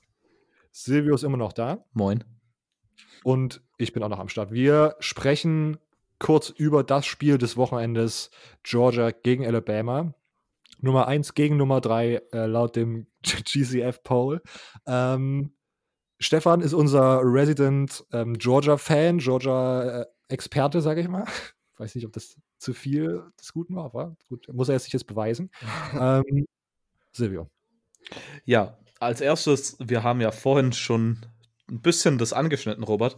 Äh, die Frage, die, die uns eigentlich am meisten ja, bedrückt bei, bei Georgia, ist natürlich die Offense, weil Defense sieht ja relativ gut aus. Ähm, und ich glaube, vermutlich fast jeder wird sagen, dass Georgia eine der, wenn nicht sogar die beste Defense im ganzen College Football hat. Daher wäre meine Frage, wie sieht's deiner Meinung nach als Georgia-Fan offensive technisch aus? Und dann natürlich die ganz große Frage, was ist mit der Personalie JT Daniels? Warum spielt er nicht? Also allgemein ist es äh, wieder mal frustrierend, wie die Jahre davor auch. Ähm, klar, man hat mit Todd Monken einen meiner Meinung nach besseren OC bekommen, aber äh, es ist einfach im Endeffekt dann doch so ziemlich alles beim Alten geblieben. Also man versucht viel ähm, übers Laufspiel zu kommen. Klar, Georgia ist eigentlich auch dafür bekannt, in den letzten Jahren immer mit dem Running Game ähm, ja, Spiele gewonnen zu haben. Hm, heuer schaut es halt in Running Game extrem schlecht aus, was für Georgia-Verhältnisse natürlich umso schwieriger ist. Äh, Samir White, ähm, äh, 22 Attempts gehabt gegen Tennessee, äh, 17 Mal davon über die Mitte gelaufen für insgesamt, glaube ich, knapp über 40 Yard plus. Also wirklich extrem schlecht. Ähm, es fehlen auch so diese äh, langen Läufe einfach mal, die man zum Beispiel mit Sonny Michel und äh, Nick Chubb einfach hatte, mit dem Todd Gurley davor auch. Und ähm, auch ein großer Punkt natürlich, ähm, das Laufspiel bedingt sich auch durch die O-Line oder die O-Line bedingt das äh, Laufspiel. Die ist heuer extrem schlecht im Run-Block. Also es werden wirklich kaum äh, Holes frei, also Löcher sind wirklich kaum da für die, ähm, für die Running Backs, wo sie irgendwie durchkommen können. Was einfach extrem frustrierend ist. Man hat die letzten Jahre immer sehr stark rekrutiert eigentlich. Hatte dann natürlich ähm, heuer das Problem, dass man einfach zwei oder beide Tackles ähm, in die NFL abgewandert sind. Beide waren auch First-Round-Picks, also da sieht man einfach, dass wirklich ähm, eine hohe Qualität einfach weggegangen ist und ähm, der Satz bis dahin einfach nicht adäquat ist und das macht es natürlich schwieriger. Stetson Bennett macht, ähm, da gleich könnte mir zustimmen, wahrscheinlich seine Sache ganz okay, aber man hatte doch mehr erwartet, vielleicht nicht von ihm, aber allgemein vom Passing Game. Und ich glaube, dass mit Stetson Bennett einfach man so einen äh, Jack from 2.0 bekommen hat. ähm, den einen oder anderen langen Pass bringt er schon mal an, aber man ist jetzt nicht äh, dafür bekannt oder man wird jetzt einfach nicht darauf ausgelegt sein, dass man wirklich über das Passing Game kommt ähm, und vielleicht auch schon ein bisschen die Preview anzuteasern zu äh, Georgia Bama, wird das, glaube ich, auch ein großer Punkt sein, der mich und wahrscheinlich alle anderen Zuschauer Samstagabend beschäftigen wird, wie gut das Passing Game im Endeffekt über Stetson Bennett laufen kann, vor allem gegen jetzt auch so eine starke Defense, wie sie Alabama ja immer noch hat. Es ist komisch, dass du genau den Jake Fromm-Vergleich bringst, weil ähm, genau das war auch das, was ich vorhin als Vergleich gebracht habe. Äh, CBS hat das auch geschrieben, äh, dass Stetson Bennett halt wirklich kein Spieler ist, der einen jetzt weghaut, also von, aus, aus, den, aus den Schuhen rauszieht, aber er halt ein, ja, so ein Game Manager ist, der halt die, die Pässe anbringt, wenn er sie muss und sonst halt ja nicht, nicht das Gelbe vom Ei ist. Ja, er macht seinen Job auf jeden Fall solide. Er ist natürlich auch äh, unter schwierigen Bedingungen überhaupt reingekommen. nachdem man ja gegen Arkansas wirklich extrem grottigen Football gespielt hat anfangs. Äh, Dwan Memphis ja auch unterirdisch war und dann ähm, da reinzukommen, ist natürlich auch nicht allzu leicht. Er hat seinen Job wirklich gut gemacht, aber ja, das reicht halt nicht für das große Ganze im Endeffekt. Man hat halt wirklich, äh, wie mit Jake Fromm, einen Spieler, der ja das ähm, Game allgemein gut managt, aber er allein, glaube ich, könnte kein Spiel äh, umentscheiden. Und das hat man halt vielleicht gegen Auburn, Tennessee, Arkansas heuer noch ganz gut hinbekommen, aber er, man spielt noch gegen Bama, ähm, man spielt noch gegen Florida. Wenn man gegen Florida gewinnt, wird man wohl auch nochmal in der SEC Championship wahrscheinlich nochmal auf Bama, äh, gegen Bama spielen. Ähm, deshalb hoffe ich, dass es demnächst mal JT Daniels ähm, vielleicht seine Chance bekommt, aber da sind auch bei mir und glaube ich bei vielen anderen Georgia-Fans, was man so mitbekommen hat, noch wirklich große Fragezeichen da, was denn der Plan mit ihm ist. Ja, so ein bisschen komisch, dass, weil ich meine, er ist ja medically clear, der hat den Waiver, irgendwie steht eigentlich doch nichts im Weg dagegen, dass er spielt, oder? Nee, eigentlich nicht. Also klar, Medical Clears kann man natürlich auch immer sagen, kann er dann wirklich die Hits so einstecken. Vielleicht ist da immer noch so ein bisschen die Angst vorhanden beim Coaching-Staff, aber im Endeffekt ähm, hatte man gegen Tennessee genügend Zeit, ihm Ende vom vierten Quarter meiner Meinung nach ähm, den einen oder anderen Handoff, den einen oder anderen Pass einfach mal zu geben. Hat man nicht getan. Und ähm, ja, ist schwierig. Kann natürlich daran liegen, dass äh, Kirby Smart das nicht gerne macht. Hat er zum Beispiel auch nicht gemacht, wo Jacob Eason wieder gesund war und Jake Fromm den Starting äh, Quarterback-Spot hatte.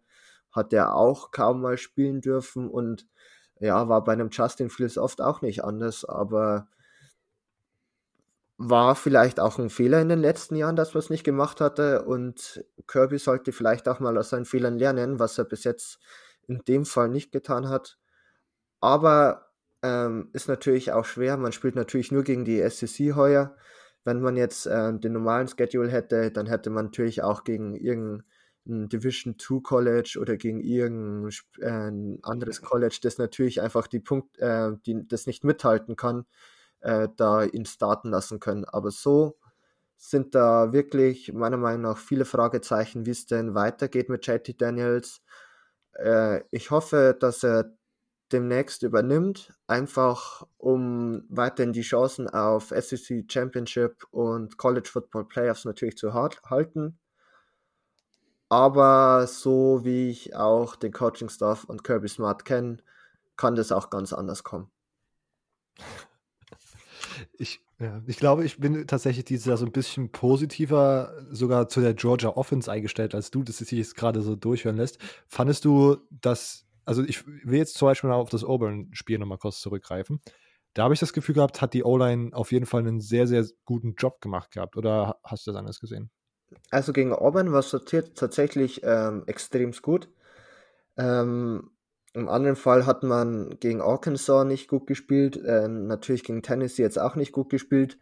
Und in weißer Voraussicht, dass natürlich jetzt äh, mit Bama wirklich auch ein Team kommt, wo natürlich ähm, die Four- und Five-Star-Recruits natürlich oder Four- oder Five-Star-Spieler äh, natürlich in der D-Line und in der, auf den Linebacker-Positionen vorhanden sind glaube ich, wird es da wieder extremst schwierig. Und ähm, wenn das Running Game nicht so funktioniert, muss man irgendwann aufs Passing Game umstellen. Und ob das so gut ist gegen Bama und mit einem Stetson Bennett vor allem auch noch, ja, ähm, ich bin nicht, also ich bin nicht jetzt äh, total negativ, aber äh, ich sehe halt da wirklich noch Probleme. Ähm, freut mich natürlich, wenn Samstag oder besser gesagt Sonntag äh, morgens um 2 Uhr anders kommen wird. Ähm, ich kann es mir aber kaum vorstellen. Ich glaube, es fehlt einfach heuer auch noch was, wenn sie mit Stetson, Be äh, Stetson Bennett weitergehen, um einfach äh, ein Top-Contender zu sein. Okay. Ähm, dann haben wir die offensive Seite des Footballs ja schon mal so ein bisschen besprochen. Defensiv sieht es dieses Jahr wie zu erwarten oder vielleicht sogar ein bisschen besser, als man es vielleicht sogar erwartet hat, aus, oder? Ja, also ähm, ich habe es auch getwittert während dem Tennessee-Spiel. Also für mich, klar, man hat jetzt noch äh, keine, noch kein Ohio State Defense gesehen. Äh, ist es bis jetzt auf jeden Fall die beste Defense im ganzen, äh, ganzen College Football. Ähm, Running äh, gegen Run ist man extremst gut. Also äh, Tennessee konnte nichts machen, äh, Arkansas konnte nichts machen, Auburn genauso wenig. Und äh, man hat halt einfach eine extreme Tiefe. Also äh, wenn man sich einfach vorstellt, dass der 2019er ähm, Number One Overall Recruit ähm, laut äh, 24-7 Sports äh, Nolan Smith äh, nur ein Rotationsspieler ist in seinem zweiten Jahr und ähm, weil einfach davor äh, zwei noch bessere Pass-Rusher sind, ähm, dann kann man sich das kaum vorstellen. Und der Ersatz für Nolan Smith ist Adam Anderson, der auch vor, ich glaube, drei Jahren ein Five-Star Recruit war. Also man hat auf dieser Position so extreme Tiefe und auch so eine ähm, krasse Qualität, dass ich mir da kaum Sorgen mache. Und ähm, ja, die Tennessee O-Line ist ja ich würde mal sagen, vor der Saison als eine der besten des ganzen Landes abgestempelt worden. Ich glaube, da könnte mir beide zustimmen, dass man da wirklich ähm, viel Lob für die gehört hat. Und ja, die ist ja auseinandergenommen worden. Also es gab in der zweiten Halbzeit 5-6 gegen Tennessee. Äh, viermal wurde ähm, der Ball noch gefummelt äh, ähm, als Resultat von den sechs. Ähm, und man hat insgesamt ähm, Tennessee bei minus one Yard Rushing gehabt. Natürlich werden im College Football ja die sechs mitgezählt, also effektiv waren es 44 Rushing Yards durch die Running Backs. Aber ähm, bitte, wenn es so weitergehen würde, auch gegen Bama, ist es natürlich extrem gut. Ja. Ähm, kommen wir nochmal auf das, auf das Bama Matchup zu sprechen. Was findest du da interessant bzw. erwähnenswert? Ähm, erwähnenswert ist äh, zum ersten Mal, dass Georgia seit 1994 nicht mehr in Tuscaloosa verloren hat. Das, uh. Darauf hoffe ich doch. Ähm, Ah, weil die ganzen SEC Championships nämlich äh, auf neutralem Boden stattfinden. Genau. Ja, na klar. Und ähm, ich habe schon mal irgendwann vor der Saison den Witz gemacht, dass Mac Jones äh, wahrscheinlich grottig spielen wird. Ähm, dann oh, wie heißt noch? Bryce Young, glaube ich, heißt der ja. mhm. Quarterback, ähm, reinkommt und natürlich wieder das Spiel absolut drehen wird, so wie man es die letzten zwei Mal hatte. Ich hoffe doch nicht, ähm, weil Mac Jones einfach heuer auch extrem gut ist. Also äh, 14 Touchdowns geworfen, drei Interceptions nur. Also wirklich äh, sehr, sehr stark. Und mh, mm, allgemein wird es halt wirklich interessant zu sein, äh, ob die Bama Defense vielleicht auch sich ein bisschen recovern kann. Man hat ja doch gegen All Miss wirklich sehr viele Punkte zugelassen. Aber meiner Meinung nach ist auch die All Miss Offense unter Lane Kiffin, äh, Matt Corral, John Rhys Plumley um einige stärker, wie es die Georgia Offense ist.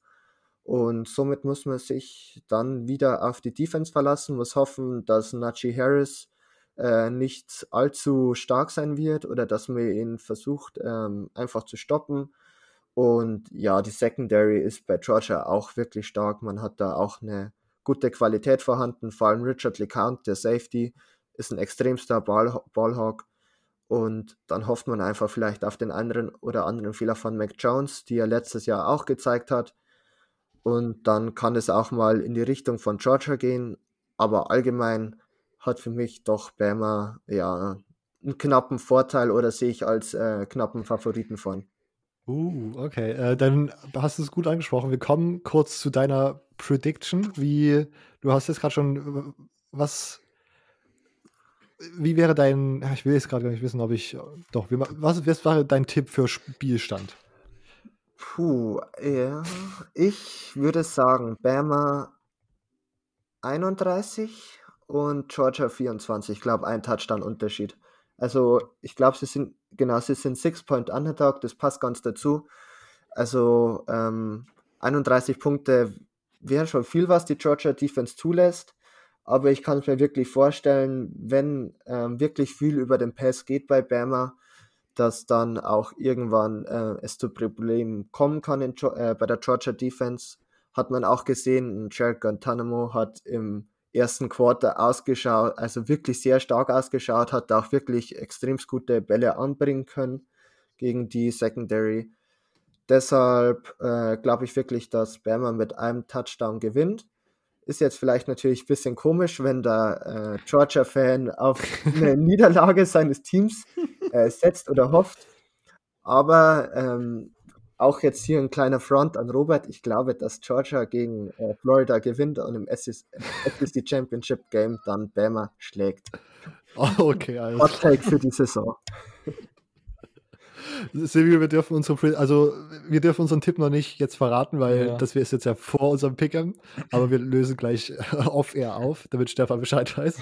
ähm, und ich habe übrigens auch mittlerweile, ich habe genug Self-Awareness zu sehen, dass das Georgia-Spiel sehr, sehr spannend wird, weil eine Florida Defense, die Texas A&M so gut aussehen lässt, wie, wie sie halt aussahen, da mache ich mir gerade schon weniger Hoffnung, dass das dieses Jahr mit der Playoff-Teilnahme funktioniert. Wäre halt interessant zu wissen, ob dann wirklich ähm, wieder äh, die maximale Zuschauerkapazität erreicht wird, weil ja, ich glaube, Florida doch jetzt wieder zugelassen hat, dass ähm, ja. die ganzen Stadien gefüllt werden dürfen.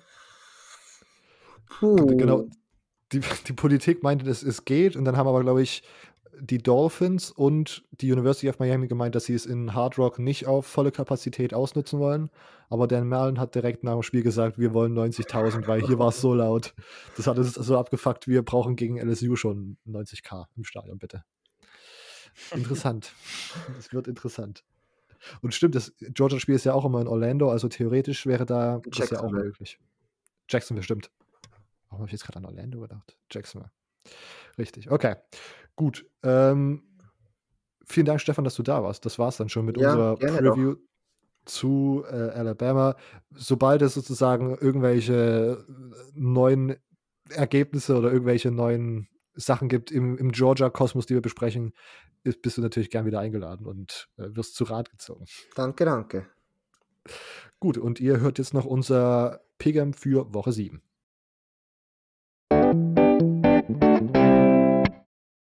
Okay, und wir sind zurück. Wir machen noch schnell das Pick'em, Jungs. Habt ihr die Seite offen? Yes.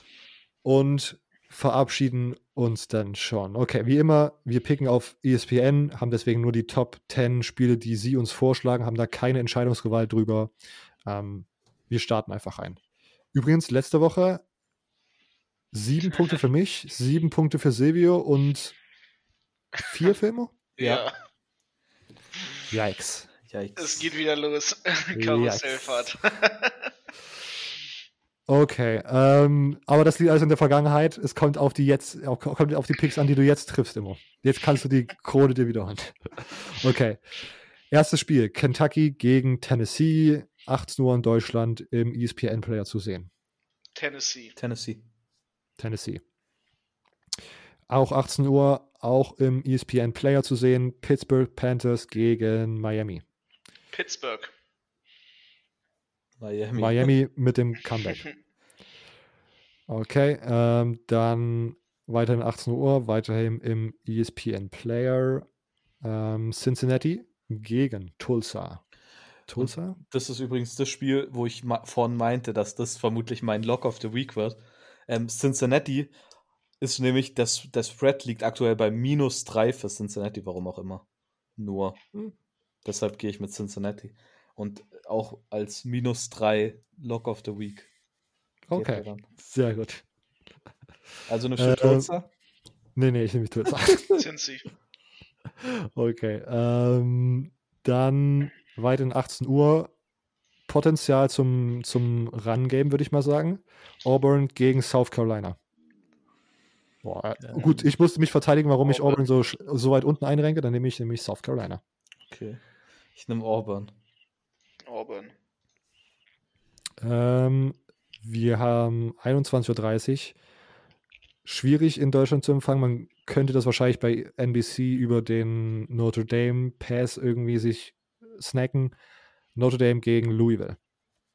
Notre, Notre Dame, Dame, Das Spiel ist aber um 20.30 Uhr. Oh, stimmt. 20.30 Uhr. Ah, das ist der NBC Kickoff. Klar. Die wollen natürlich was Besonderes sein. Ja. Äh, Immo? Ja, ich bin äh, natürlich auf der Seite Notre Dames. Okay. Ähm, jetzt sind wir 21.30 Uhr. Ähm, und wieder im ESPN Player. UCF Knights gegen Memphis. Nächstes Showdown von zwei vermeintlich sehr, sehr guten Group of Five Teams. Ich gehe mit, äh, mit UCF. Ich gehe auch. Okay. Und Alle drei auf UCF. LSU Die und haben halt mal wieder-. Ja, die haben hawaiianische Quarterback-Power einfach bei UCF, muss ich sagen. Ja. Äh, LSU gegen Florida kommt bei mir danach. Keine Ahnung warum. Achso, Ja, okay, die- komisch. Same. Bei mir Okay. ist es weird, Nice. sorry. ähm, dann müsste es 22 Uhr sein, stimmt's? Ja. 22 Uhr Kickoff. Um, auf dem ESPN-Player LSU gegen Florida. Ich gehe Florida. ich geh auch mit Florida, aber habe kein hundertprozentiges Lock of the Week Gefühl. Ich gehe mit äh, LSU. okay. Yep. Ähm, dann äh, auch 22 Uhr, Texas A&M gegen Mississippi State. Ähm, ich gehe mit Texas A&M. Mississippi State vertraue ich gar nicht mehr. ich gehe auch mit Texas A&M. Positiv überrascht. Ah, ich gehe auch mit Texas A&M. Ähm, ähm, auch, ne Quatsch, 1.30 Uhr jetzt, 1.30 Uhr Spiel North Carolina gegen Florida State. Schwierig. Oh nein, Silvio, North Nein, Carolina. natürlich nicht. North Carolina. Das ist wirklich, dass du dir so ein Nein, Case safe. zusammenbastelst. Ah, Nein, safe. Ironie. Die machen das safe. Okay.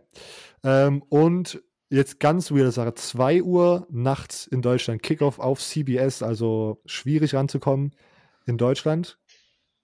Würde ich mal so sagen. Dann Georgia gegen äh, Nummer 3 Georgia gegen Nummer 2 Alabama. Warte, Äh, warte ganz kurz. Nummer, äh, Nummer 3 Georgia gegen Nummer 1 Alabama. Äh, richtig, ja. Ähm, ich ich würde direkt als erstes hier übernehmen und ich gehe mit Georgia. Ich glaube, die Defense Ah. wird am Ende. Die Defense wird am Ende. Ich wusste es nicht, deshalb wollte ich als erstes. Ähm, die Defense wird am Ende äh, ja einfach dominieren und Najee Harris wird nichts hinbekommen. Und äh, Mac Jones wird auch zum ersten Mal richtig fluchen werden. Und äh, Monty Rice kriegt, hat zwei Sacks und Mac Jones wirft zwei Interceptions. Einfach auch so straight, so sehr präzise Predictions raushauen. Ja, weißt du, man muss das ab und zu probieren, damit, wenn es passiert, äh, du das zusammenschneiden kannst und auf Twitter hochladen kannst als Video. Okay. Damit ich als Alles. Orakel den, den, den Ruf als Orakel bekomme. Ja, ja, Sil Silvio Rakel. Also ich persönlich Ähm, glaube ja an Alabama, bevor jetzt okay. hier Robert auf einmal Georgia sagt. Ich sag Georgia. Eieiei. Ich finde das übrigens, ist euch das aufgefallen, dass das, das CBS hat ja das, die Rechte für das ihr, ihrer Meinung nach beste SEC-Spiel und normalerweise nehmen die das immer dann 21.30 Uhr rein und jetzt fängt das einfach um 2 Uhr nachts an.